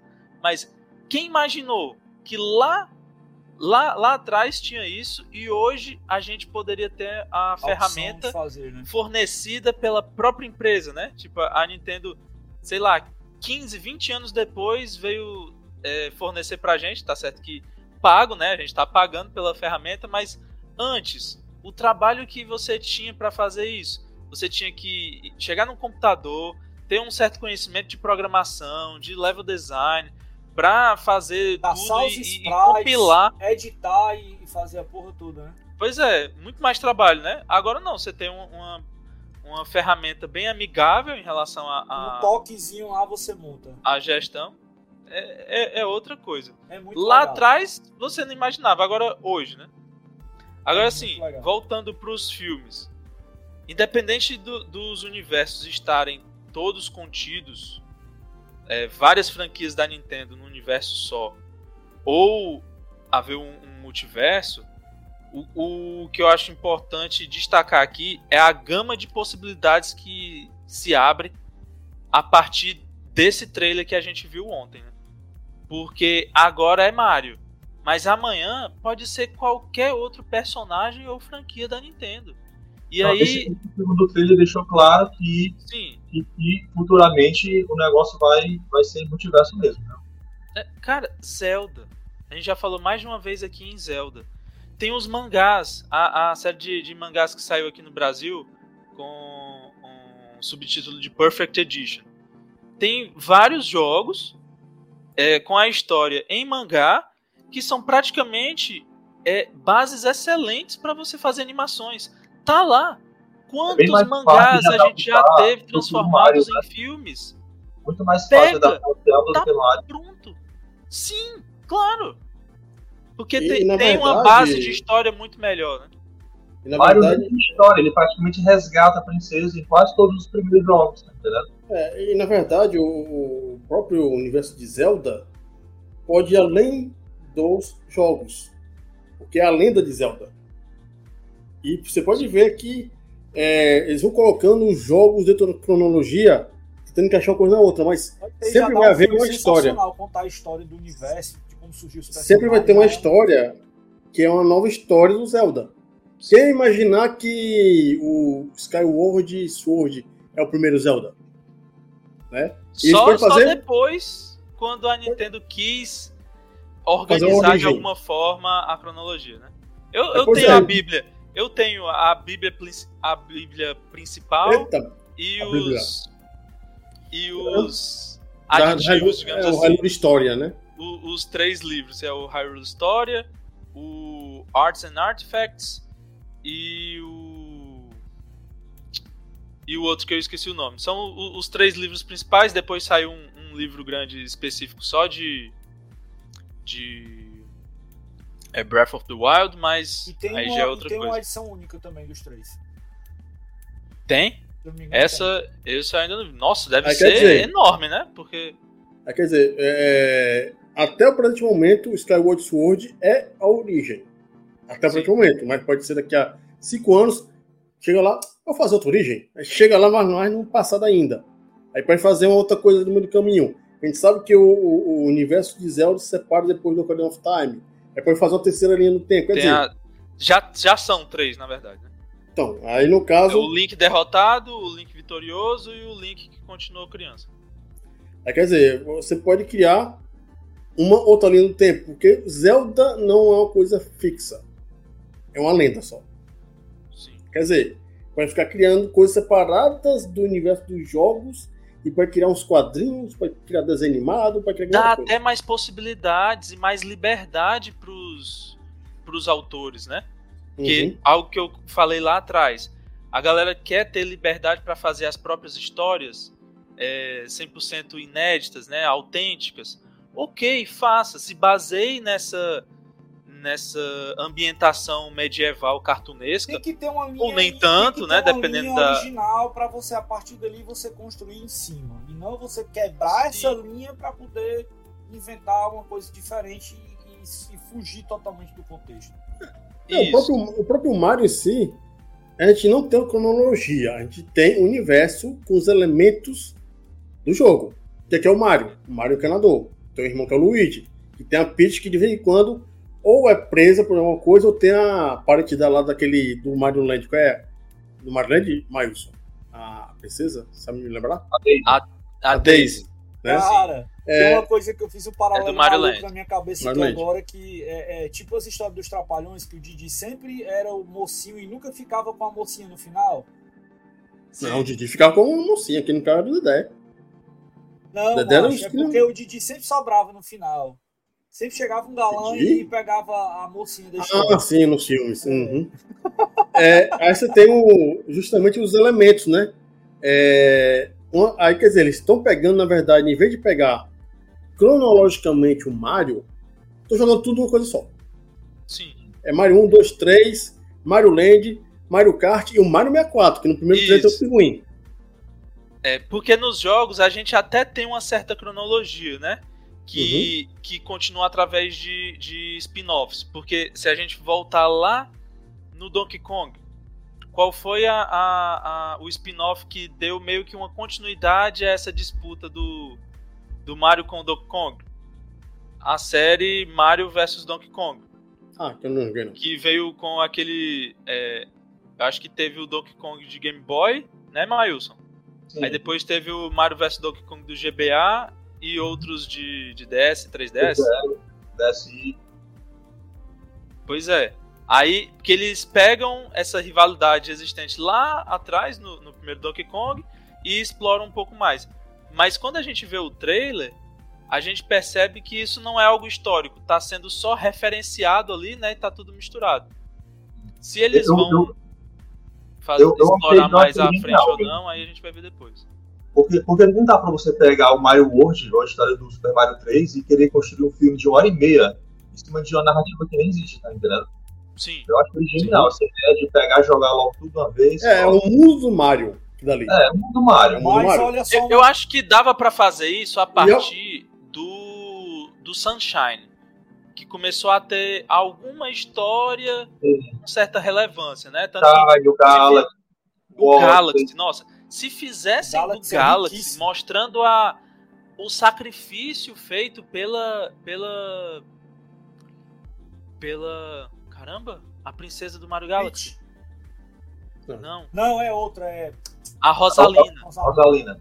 o sacrifício feito pela Rosalina, e aí quem jogou e foi lá na, na- no quartinho de história, coletou todas as partes do livro e viu a história completa, sabe da história da Rosalina, né? Tipo, ali já dá uma base para um, pra um filme específico. Mas pegar os, os mais antigos realmente não, tem muito o que explorar disso. Fazer eu, eu um- acho, eu acho que eles nunca vão fazer isso, de pegar um jogo e adaptar do Mario. Tipo, eles vão talvez citar esse caso, né? Em algum momento. Sim. mas- Eles vão construir dentro de algum enredo. Aproveitando aqui a, a- a paradinha, antes da gente ir pro nosso arremate final aqui, é, eu quero mandar um abraço aqui para o Igor, que mandou um monte de comentário aqui. Inclusive, eu vou ler o último que ele deixou aqui: que colocar um bigode na cara do John Leguizamo, que era o Luigi no filme dos anos 90, ficaria caricato demais. E ele considera que isso é um acerto pela produção do filme.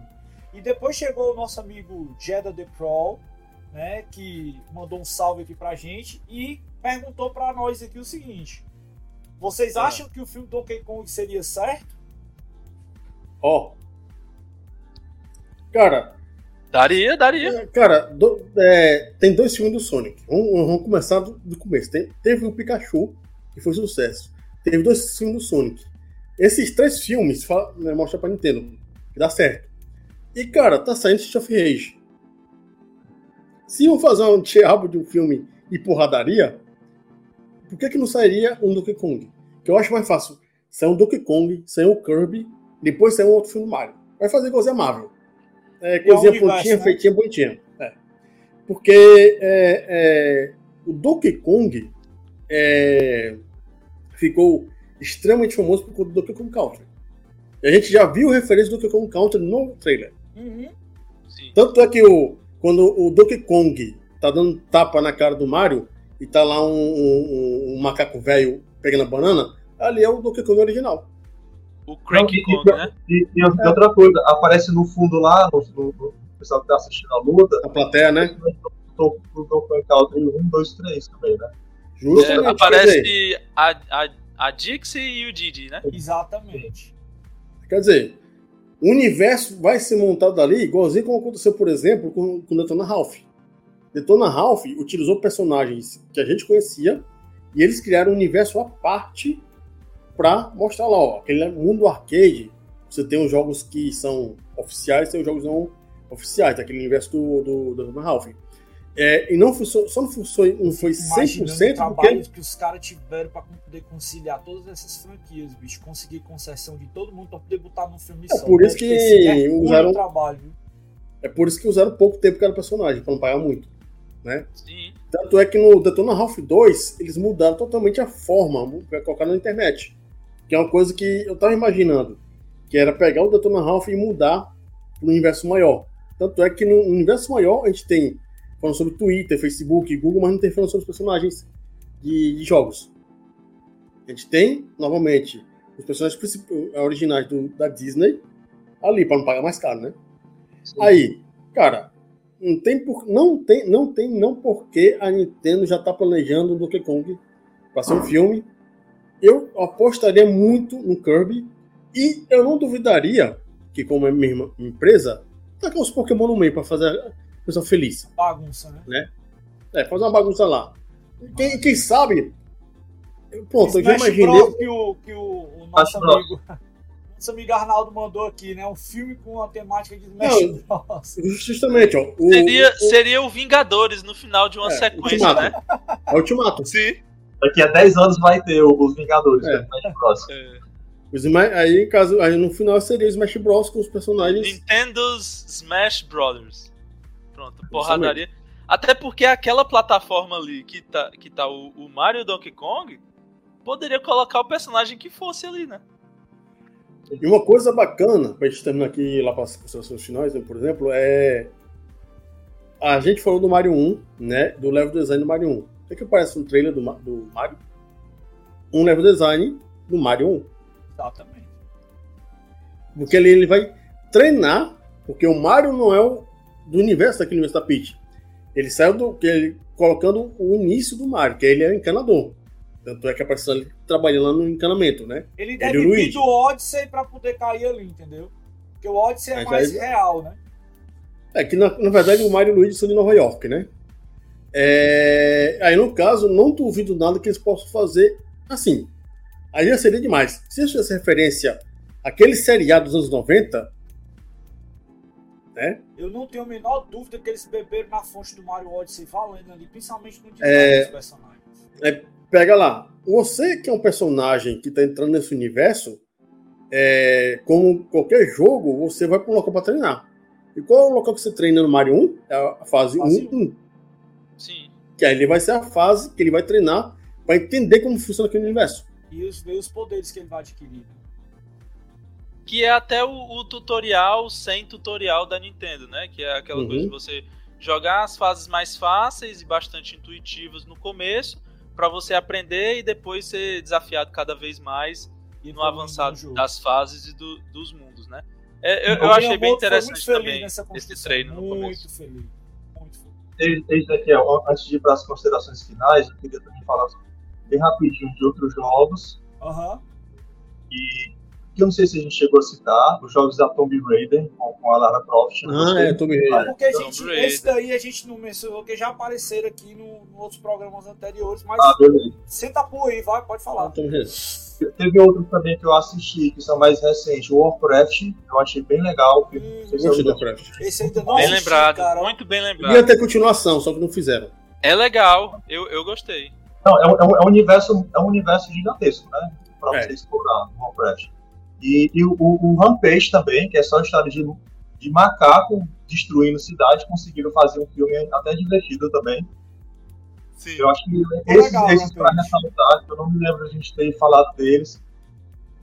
Os Pra uma base tão simplória, até que fizeram muita coisa naquele filme. não é, pois não é, não tem nada de narrativa, é só macaco destruindo prédio. Fizeram É. Te- teve outro também que eu gostar, que fez mais sucesso entre crianças, que eu acho que também deve ser citado, que é o filme do Angry Birds. Angry Birds. Birds. Angry Sim. Birds. Ah, sim, aham, aham, aham. Porque foi feito uma coisa bem direcionada para criança, que foi uma ideia super válida. Angry Birds é um universo maluco que ainda tem série. Cara, você me lembrou, sabe de qual? Eu acho que um dos maiores sucessos do cinema nos anos 2000. Pokémon. O desenho animado filme. Sim. Sim, sim. É verdade. Verdade, mas, mas, mas, mas como, como a gente tá meio que falando mais que dos live actions, né? Uhum. Mas porque, porque se for falar com o filme, a gente vai falar dos filmes do, dos Final Fantasy, né? Que saíram vários. Desde aquele primeiro que não tinha nada a ver com o jogo, até o 7 e os outros, né? É o Spirit Within, que é só. É um, é um filme de ficção científica que colocaram o Final Fantasy em cima, né? Sim. E o Advent Children, que é a continuação do Final Fantasy VII. Sim. Que é bom e não é.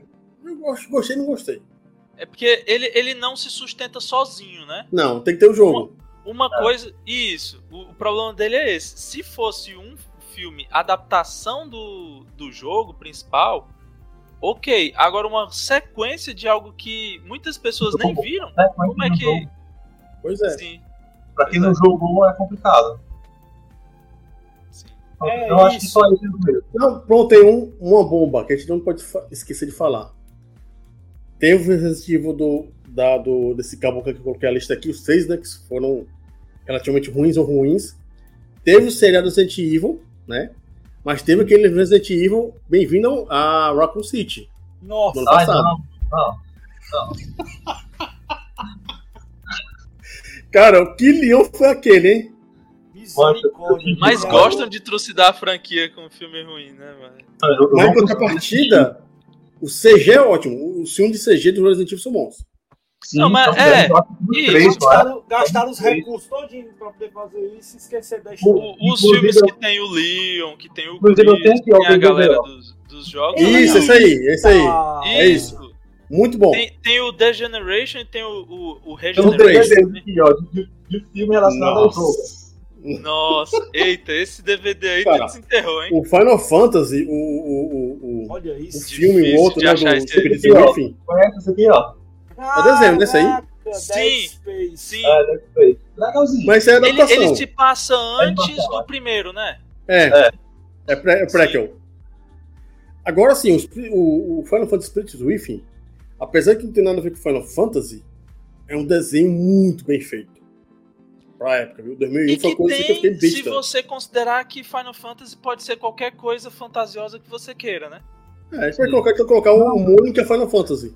Tem um pouco da essência do Final Fantasy. Aquele lance do- dos elementais, tá entendendo? Tem um pouquinho ainda da essência naquele filme. Tem um polvilhado de Final Fantasy. É, um polvilhado, assim. No Final Fantasy do começo e no fim, né? Mas assim, é, na parte de gráfica que foi mostrada ali, cara, foi a coisa mais bonita que eu já vi em 2001. Surpreendente, mano. Fiquei besta na época. Né? Era uma tech demo, né? Mas Até é, que- é isso, A- né? Agora sim, Foi o ápice não é- da tecnologia. Foi, não é época foi. filme de jogo, mas que referencia muito também. É, eu tava com ele em mente, eu tava esperando alguém falar para ver é, se eu falava um pouco também, que é jogador número 1. Um. Sim, Ah, também. Tem muita referência, né? Ele é baseado num O livro. filme é, Isso é o uma filme é bom, de o referência. livro é ótimo. O livro é ótimo. É, pois é, já me disseram isso também. Estão falando não... aí que vai ter uma continuação, né? Sim, jogador, jogador número 2, né, eu acho. Vai ter uma continuação. Mas aí parece que o, o livro já não é tão bom quanto o primeiro. Aí não estão esperando muita coisa desse segundo, mas o filme de jogador número 1 um, eu achei muito bom em relação a a habilidade de encaixar em referências sem serem gratuitas, né? Tem muita referência gratuita? Tem, mas é porque você tá solto num ambiente de internet, né, como se fosse uma espécie de metaverso, então vem uma enxurrada de referência o tempo todo. Você usou Quando aparece aquele Gundam, explicar aquilo ali, viu? Você usou a palavra exatamente Né? isso mesmo, a referência de metaverso. mas aí do nada aparece um Gundam ali voando, você pensa, tá, mas de onde saiu isso? Tal, vários carros que você nem consegue pegar a referência de todos, mas tá tudo bem justificado até certo ponto. Pô, e aquela Agora, sacada a lá parte do, do- principal do da do história- final, cara, pô, do, Sim. do, do- Como é que chama? Do easter egg lá. Do jogo do, Adventure. Atari. Porra, aquilo ali foi, explodiu minha cabeça. Se isso não é um- uma uma declaração de amor aos jogos de uma forma geral, eu não sei o que é, né? Porque vai lá na origem, lá em algo extremamente significativo feito por um desenvolvedor, tentando ter algum reconhecimento e de- tentar deixar a sua marca no mundo dos jogos num, num período em que isso nem era permitido, né? Ou é algo seja, ele foi revolta, realmente. ele foi resistência em relação a, a, a essas regras impostas na época. E ele reverteu tudo isso de uma forma inovadora e criativa, e isso ser usado no filme. Poxa, Sensacional. Foi de uma Também criatividade é. Isso aí me- me E lembrou. outro não tão teve outro não tão importante, assim, que nem esse foi o Pixel, né? Mas teve várias referências aos jogos do Atari. assim, gostei do Pixel. sim, é. E é, tem outros dois filmes que, na verdade, são não são é, jogos baseados em filmes, só que, que é- são um, um, meta- um universo dele, né? Jumanji, a próxima fase, que em vez de ser um tabuleiro, virou um videogame. Sim. Né? Isso eu achei bem, bem bacana, essa evolução, né? Aham. Uma coisa bacana. Pra, pra, pra, pra board game, né? Ali é mais pra Isso. jogo de tabuleiro, né? Não, o É, no primeiro Jumanji é board O game. primeiro Aí é, virou mas videogame. os novos, Essa Ah, virada é. que eles deram pra colocar o o jogo eletrônico, eu achei sensacional a ideia. porque foi um coisa- reboot total da, da não, não franquia. foi reboot, não. Não, é é, sequência? É uma É, sequência. tanto é que o. é, não tem o Alan Parrish no primeiro filme? Ele aparece. Tem um easter egg no primeiro. Tem, tem um easter egg dele no segundo filme. Ah, é? É. Poxa, pois eu, eu não vi os dois Assiste, assiste de Então novo. eu imaginei, eu imaginei que fosse um reboot total, pegando só o nome e a referência de jogo. Esse é, é, por exemplo, são, é, nesse universo são dois jogos que são do mesmo universo, Jumanji e Jura. É, Zura. É, ixi, esqueci agora o nome do outro. É, começa com Z a parada. A parada. Zatura? Zatura. É o mesmo universo, os dois jogos. Ah, é? Uhum. Não, mesmo eu não livro. sabia. Eu pensei Aí, que né? fosse meio que um, um filme é, inspirado no outro. Pois é, são, são o mesmo universo, só que no caso é, é os Zatura, né? Transformam você, na verdade, o, a coisa ao seu redor no universo de Zatura, né?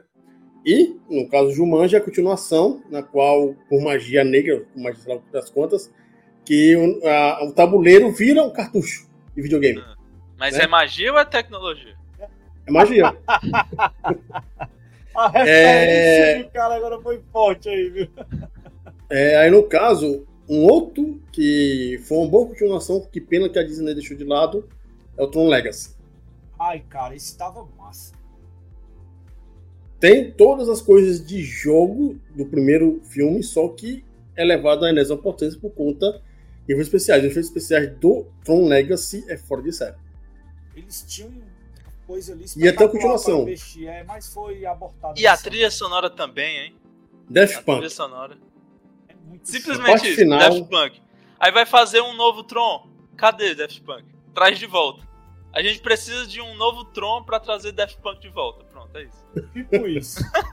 Pô, mas tá muito massa o papo, galera. Mas infelizmente o nosso tempo está além da cota. Muito obrigado a todos vocês que participaram. Eu não posso deixar de fazer aqui a última leitura de comentários, que tem um último comentário aqui do Pro, que ele diz o seguinte: eu quero comentar o polêmico.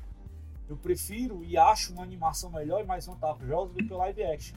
Tipo, em uma animação, eles podem respeitar mais o universo e a essência da franquia. Podem ser mais fiéis aos games, enquanto que um live action mistura um boneco CGI com a realidade. Exatamente o que o Daniel estava defendendo aqui anteriormente. E aí eu fecho aqui né, com agradecimento à galera que participou do nosso programa. Muito obrigado a todos vocês, heróis da resistência, que estão conosco aqui até agora. Vamos fechar aqui com agradecimento, né? Vamos começar hoje com o Maílson, que participou bastante hoje do programa. Não, não, Eu tô tem- tem brincando, que- tô falando, tem tô falando sério. novo. Eu tô falando que- você falou demais hoje. Foi sensacional, meu amigo. A sua participação. Deixa seu recado aí, como é que a turma encontra você? Cara, muito obrigado. Muito obrigado, Ezequiel, Ismael, Daniel. São pessoas que muito massa para conversar sobre essa nerdice, videogame, de filme. E, e vocês me encontram no, no Instagram, é Maílson, underline jogador. E eu também trabalho lá pela loja da Milton Games, organizando os campeonatos. E também pela USEG na parte de eventos. Inclusive, você vai falar do evento, né, Ezequiel, ainda? Exatamente. Já já eu vou comentar sobre isso. Pronto, é isso. Obrigado e até outra vez. É, mas aqui, mas vamos bora fechar da seguinte forma, né? Pra, Aquela É, perguntinha lá do a perguntinha lá que é o que, que você imagina? Ah, No que pode futuro. vir, né? Que pode vir, que você Maílson, quer? cabeça Maílson. Papai Filme, Noel tá chegando. um Papai, jogo. Papai, Papai Noel tá chegando assim. Ele vai falar. Eu já tenho um já tenho O que, que você quer de filme seriado de videogame? Fala aí. Nossa, mano. Não, o, o- que eu quero já vai acontecer em 2023, que é o filme do Mario. Aê! Se E saiu uma bem. continuação E uma continuação de um novo filme que foi anunciado pela própria Konami, do Silent Hill. Também, Hum, é, Tá? também eu tô com uma vibe muito grande. E o, o que eu desejo já vai acontecer. Ah, sim, claro, que eu espero um multiverso e todo mundo se enfrentando nos Smash Bros. da vida. Eu acredito que isso vai acontecer em algum momento, né? No da Nintendo. De repente, até o Sonic apareceu no meio também. e Personagens de outras séries. Plenamente possível. Se tiver Smash Bros, vai ter até Snake na caixa. Não, pode Vai ter até o do Daytona. Eita. Mas é isso. E você, meu amigo Ismael, como é que a galera encontra e aí o que é que você deseja? Seu pedido aí pro Papai Noel. Bom, é, em todas as redes sociais eu tô como arroba edgephoenix, EDGFênix, né, no, no Instagram e Twitter principalmente. E como desejo, ó, eu vou extrapolar um pouquinho. Já que a gente não tem novos jogos da franquia, que viesse pelo menos um filme baseado para que depois a gente pudesse vislumbrar um, um novo jogo. Eu penso em F0. Hum, boa! Trabalhoso, Eu viu? também, mas eu acho que Trabalhoso. é muito alto. Não, Trabalhoso pois é, por isso que eu disse que ia extrapolar aqui. É trabalhoso isso aí, viu? Mas você queria live action ou CG? Não, por mim podia ser. Podia ser CG. Porque assim, Fazer a gente teve. Need for Speed tá valendo. Eu também não A gente esqueceu dele, mas eu não podia deixar de falar. Nossa, Tá aí, F0 é tra... esse, esse passou Esse- tão rápido que a gente não viu, né? É o Brian? Não sei. Tá aí, F0 é trabalhoso. É, Mas assim, a gente, a gente teve cutscenes no, no último jogo, né? Do GameCube. A gente teve anime baseado que, que teve até aquele jogo depois que é o GP Legend do Game Boy Advance. Tem história, na verdade, o GBA, que né? tem história de verdade, né? Tem um personagem principal que ele não é nenhum dos outros personagens que a gente já conhece, que é o, o- acho que é Mike, Mike alguma coisa, que ele é um aprendiz e ele passa ali Coisa do vendo novato. outros caras e ele vai aprendendo. Ele é um policial, né? Eu acho. Aí ele vai atrás dos outros é, É que, pilotos. porque, se eu não me engano, o Samurai. Samurai, sei lá das contas, é, o, é um vilão. Sim. Ele é ladrão. É. Que é tanto que no jogo você vai atrás dele e vai atrás de outros. É tanto que tem missões que você nem, nem faz uma corrida exatamente. Você passa de um certo cara, aí passa de um certo ponto ali de algumas, algumas voltas depois. Isso. É como se você tivesse capturado o cara. Mais ou menos É. isso. Né? Mas assim, ter como? Tem. Como eu gosto muito da franquia, eu gosto muito de jogos de corrida de, de nave desse tipo. Eu gostaria muito que a Nintendo voltasse a fazer jogos. Como não faz, faça um filme. Pelo menos pra gente ter é, a possibilidade de depois ter um, um- um jogo. Não sei, mas eu acho que teria como fazer algo de F0. Manda Você- cartinha já, já começa. Outra né? coisa, Em japonês, viu? Em japonês. outra coisa que eu esqueci de falar também. Olha aí. É, a- ainda tá saindo o DLC do Mario Kart, né? Vai sair até Sim. o final de 2023, as waves. Quem sabe na última wave não saia pistas inspiradas no filme de agora, hein? Boa, hein? É Olha isso. aí. É sabe possível. capitalizar, a gente sabe disso. É verdade, é verdade. E você, Daniel? Qual é seu pedido aí pra Papai Noel? Cara, eu vou falar aqui de dois jogos. Um é porque o livro é muito foda. Eu sou fã da série. Eu tenho ele aqui no Steam. É, as, quatro, as seis versões que você- quando um tempo atrás a Steam deu a versão remasterizada de cada jogo, né? Aí, claro que aí eu aceito, né? De graça. É, a série Metro 2033, Metro Last Light e Metro Exodus, que é baseado nos livros Metro 2033, 2034 e 2035. É, por que eu queria ver um filme desse livro? Porque é, o filme ou do, do jogo, tudo faz. Porque o jogo consegue é, captar bem o filme, o, o livro. Porque eu li o livro antes do jogo, né? Eu comprei ele aleatoriamente numa, na, numa Saraiva da Vida, né? E eu me impressionei com o livro. Que você tá lá, de boa, no- na merda absoluta, no metrô de, Mo- de Moscou, na qual existem eventos paranormais, né? É, canibais, é, o terceiro Reich, é, comunista de Diaba 4, no metrô, né? Porque virou isso aí. Porque aconteceu uma guerra mundial que acabou com o mundo, né? O nuclear. É, tem pontos do livro que você lê e você sente depressão. Nossa. Você sente assim um negócio, cara, cara vai morrer. A atmosfera do jogo já é muito pesada, né? Eu imagino Isso. que no livro eles conseguem passar isso até melhor. É, que é, é muito mais detalhista o negócio. Né? Uhum. É, você, eu senti é, a, a angústia do personagem, tanto no 33 quanto no 34. É, e quando você joga o Metro 2033 e o The Last Light, que é a continuação, você consegue sentir o universo ao seu redor. Não é uma coisa comum aquele metrô, né? É, e seria bacana um filme de ficção científica e terror, porque caberia muito bem fazer um filme de ficção ou até mesmo um seriado, um uma minissérie, né? E um outro que eu queria ver, é, na verdade, em forma de. Como aconteceu com Dungeons Dragons, que vai ter um filme novo agora, né? E com Warcraft. A franquia Phantasy Star. Ia ser bacana, eu acho. Até demorou, hein? Fãzão de, de, de Mega Drive trouxe negócio da. a, a- a franquia. É como se fosse é, equivalente a Zelda pra Nintendo, não? Phantasy Star? Phantasy Star, né? É, assim, de maneira geral, é uma história contando do, univer- é, do sistema solar Algol, na qual você tem. é, o sistema foi criado para conter o mal. E você, ser humano, tá lá porque, enfim, os deuses querem que você se lasque. Né? É, e é uma mistura de fantasia e ficção científica. Você tem elementos fantásticos, você tem elementos de ficção científica. Você pode viajar entre planetas, né? Você tem magia. É, o Phantasy Star 1, 2 e 4 é, se passam cada um na diferença de mil anos. O Phantasy Star 3 se passa entre o 2, o 2 e o 4. O universo por si só não é uma coisa assim extremamente detalhada como foi Final Fantasy 6, 7 ou 8. Mas a cadência histórica e de como tem interligação do 1 ao 4 é uma coisa fina. Tipo assim, você fica impressionado. Por exemplo, É, no Final Fantasy VII tem a Aerith que morre, né? É, no Final Fantasy I, a primeira cena já tem um cara morto. Nossa.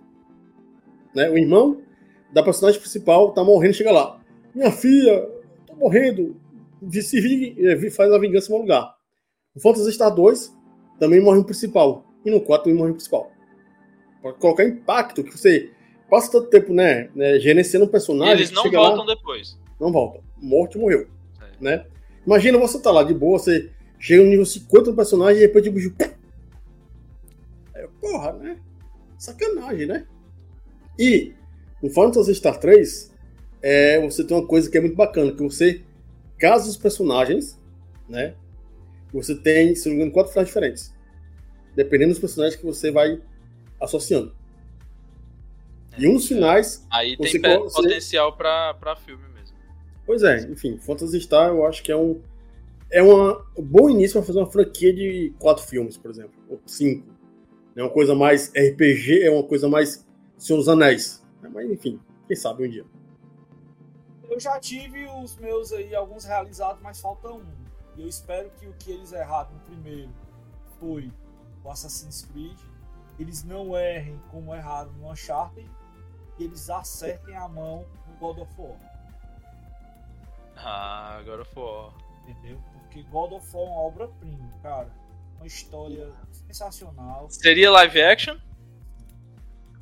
O único problema em God of War é vai, ser seguinte, é, é, vai ser o seguinte, é porque no caso vai ser tanta expectativa que pode dar merda.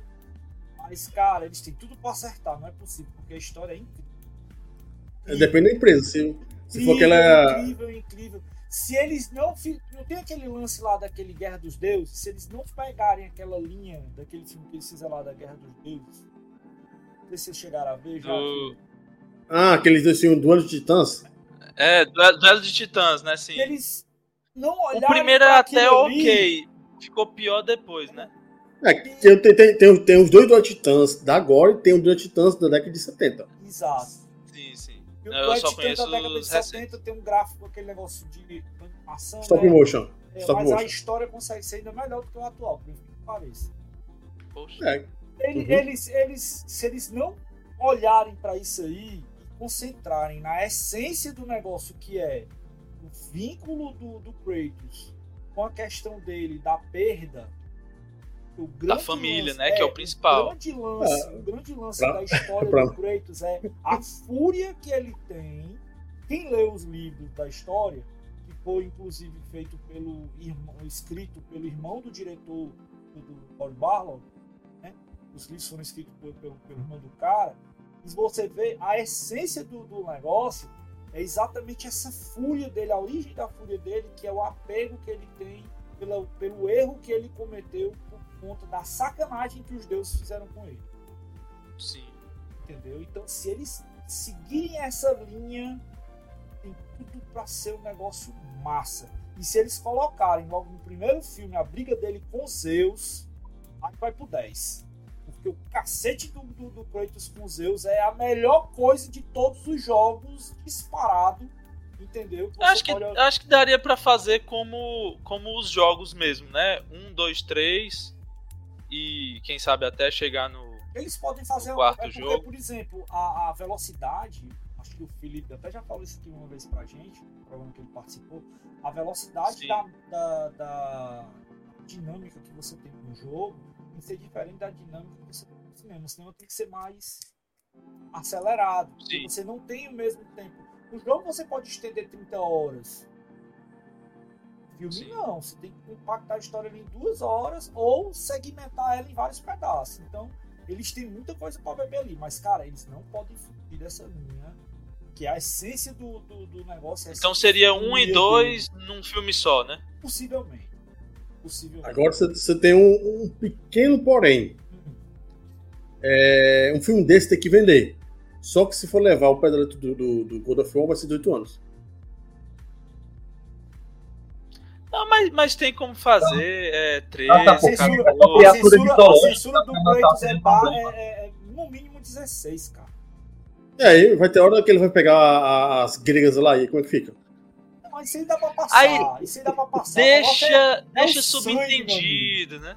Deixa é subentendido. Não, mas o problema é que o, é, o jogo Kratos, Cara, o jogo do Cara, é ele- violento. Ele, ele, ele, Não deixa de ser ele- violento. ele mata. É uma coisa que ele coloca, exatamente essa fúria dele, é de ver o sangue jorrando. Ele faz questão de decepar tudo e todo sangue jorrando pro cara. Aí exemplo, seria, é- uma- é por- é seria por uma isso que o- escolha de direção, né? Seria mais É. corajoso e 18 anos logo de cara, ou pegar mais público e aliviar um 14. pouco. Porque tem como aliviar com técnicas de, de direção, edição, né? É, por Tudo é exemplo, o possível. Dredd, né, é, do- é 16 anos. Ia ser 18. Porque ele é violento. E pra ser 16 ainda é bem violento. Muito- Bem Aquela parte lá que o cara dá um tiro aqui, o negócio do outro lado sai pedaço de carne. Porra! E, e a violência psicológica também, né? Porque o, o abuso de drogas e o efeito que isso causa na- nas pessoas, isso é muito violento. Sim. Certa por isso forma. que no- você pegar o Kratos, né, o God of War, o universo do Kratos não é um universo para 16 anos. Né? Uhum. Mas aí fica aquela coisa, a faca de dois gumes. Ah, eu quero fazer algo mais fiel, mas eu quero pegar mais público. É, isso aí pode Vai se bem, negócio. vai se bem que os, fãs de Deus da Guerra, desde o PS2, já estão tudo marmanjo, né, mano? Não, mas é, no universo O obje- O cinema objetivo deles não é pegar é só o o estu- público. É do- massificar. É. é. é o estúdio, né? Por que, que o- a- os, filmes da Marvel é tudo de 12 anos? Por que não tem violenta exacerbada? Porque ele quer pegar a criancinha até os velhos, né? É, que tá com barba E eles branca, querem cabelo branco pegar o, o adulto, que tem um, um nível de entendimento, querem pegar o filho, querem pegar a esposa, querem pegar o sobrinho, querem pegar, cachorro, querem pegar o gato. todos. Verdade. Né? Quando a galera vai ver um filme desse, vai em família e o, o ingresso se multiplica, né? O, o que seria um ingresso de Vira do- quatro, 18 cinco, anos, seis. vira 3, 4, 5 de idades mistas, né? É, Não, mas- aí mas- Que, é, que é- que é diferente, tipo, é, o, o God of War, por exemplo, qual é outro jogo? Bom, The Last of Us vai ser seriado, né? O seriado do Sim. The Last of Us eu acho que vai ser 16. Aí quer dizer, já vai ter um nível a E mais. foi uma decisão acertada fazer em série, porque colocar aquele enredo ali todo do, do The Last of Us dentro do filme ia ficar uma craca. Não, mas é esse dos filmes, no mínimo, o The Last of Us. No mínimo esse dos filmes. Mas assim, é, você tem lá a Sony. A Sony é dona da Columbia, por exemplo, né? Ela não investir um filme do Kratos pra, digamos, vamos botar assim, 100 pessoas, só 20 assistir. Porque ela vai querer um retorno, um retorno violento. Sim. né? E aí, infe- infelizmente Filme vai ser... War tem que ser bilhão. Fácil. Tem que ser É. bilhão. E eu acho assim que e tem outra coisa, né? Que ela tem que fazer um filme pro mercado chinês querer. Ainda É tem. o mercado chinês que dá dinheiro. Nem mais, nem mais a gente. É, Mas assim, é, fica a faca. Então você vai lá, Ezequiel, em seu inglês, fala lá pro. Quando um cara é Core Ba- Balog, é, manda lá sua cartinha em inglês, ó. Core, tá aqui as minhas ideias, toma aí.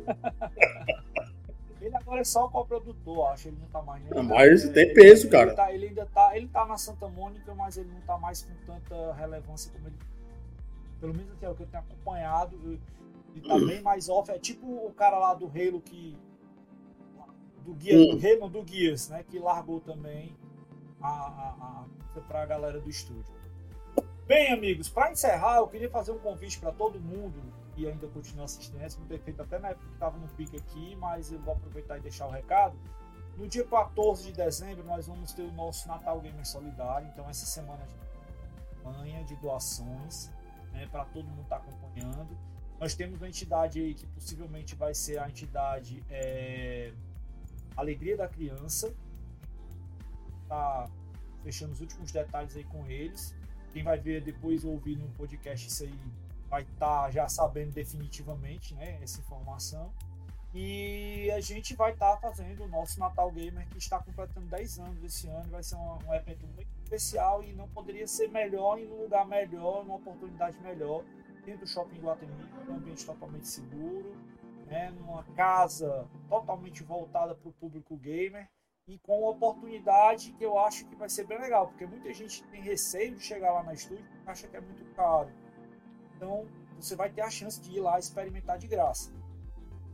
Com uma de graça, né? Porque você vai aproveitar para fazer uma doação e essa doação vai te dar é um bônus aí de você ganhar um voucher para poder Vai ser de graça, mas vai ser com uma contrapartida simbólica, né? Uma contrapartida simbólica e válida, né, cara? Extremamente válida. Então a gente é. deixa aí. Vale a pena participar. Esse convite para vocês que acompanham o nosso trabalho. Eu creio que amanhã a gente está lançando a campanha, porque fazer isso não é uma coisa tão simples como parece. A gente precisa fazer uma série de arranjos e coisas para poder dar tudo certo e não estragar o objetivo principal que é fazer o bem, galera. O objetivo nosso Natal Gamer Solidário sempre é ver o sorriso da garotada no final. Isso para mim é algo que eu já faço agora, vai fazer 10 anos e não tem preço. Dois anos que eu não vejo presencialmente a garotada. Esse ano a gente vai estar lá com eles, se o setor juntar na 14. Eu espero que vocês estejam lá conosco também, que a gente possa celebrar esse ano de muitas coisas que a gente passou e depois de tanta, tanta coisa que a gente iniciou, possa agradecer dessa forma, né, fazendo isso, comemorando 10 anos da USEG, comemorando 10 anos do, do, nosso Natal Gamer Solidário, encerrando aí 2022 e pedindo 2023 com muitas bênçãos e tudo de bom para todo mundo. Então, com essa mensagem, meus amigos, a gente encerra aqui o nosso Quebrando o Controle de hoje. Agradecendo a todos que participaram aqui, agradecendo a vocês que estão conosco aí até agora. E é isso, turma. Até a próxima, se Deus quiser, e a gente se vê. Tchau. Valeu. Valeu.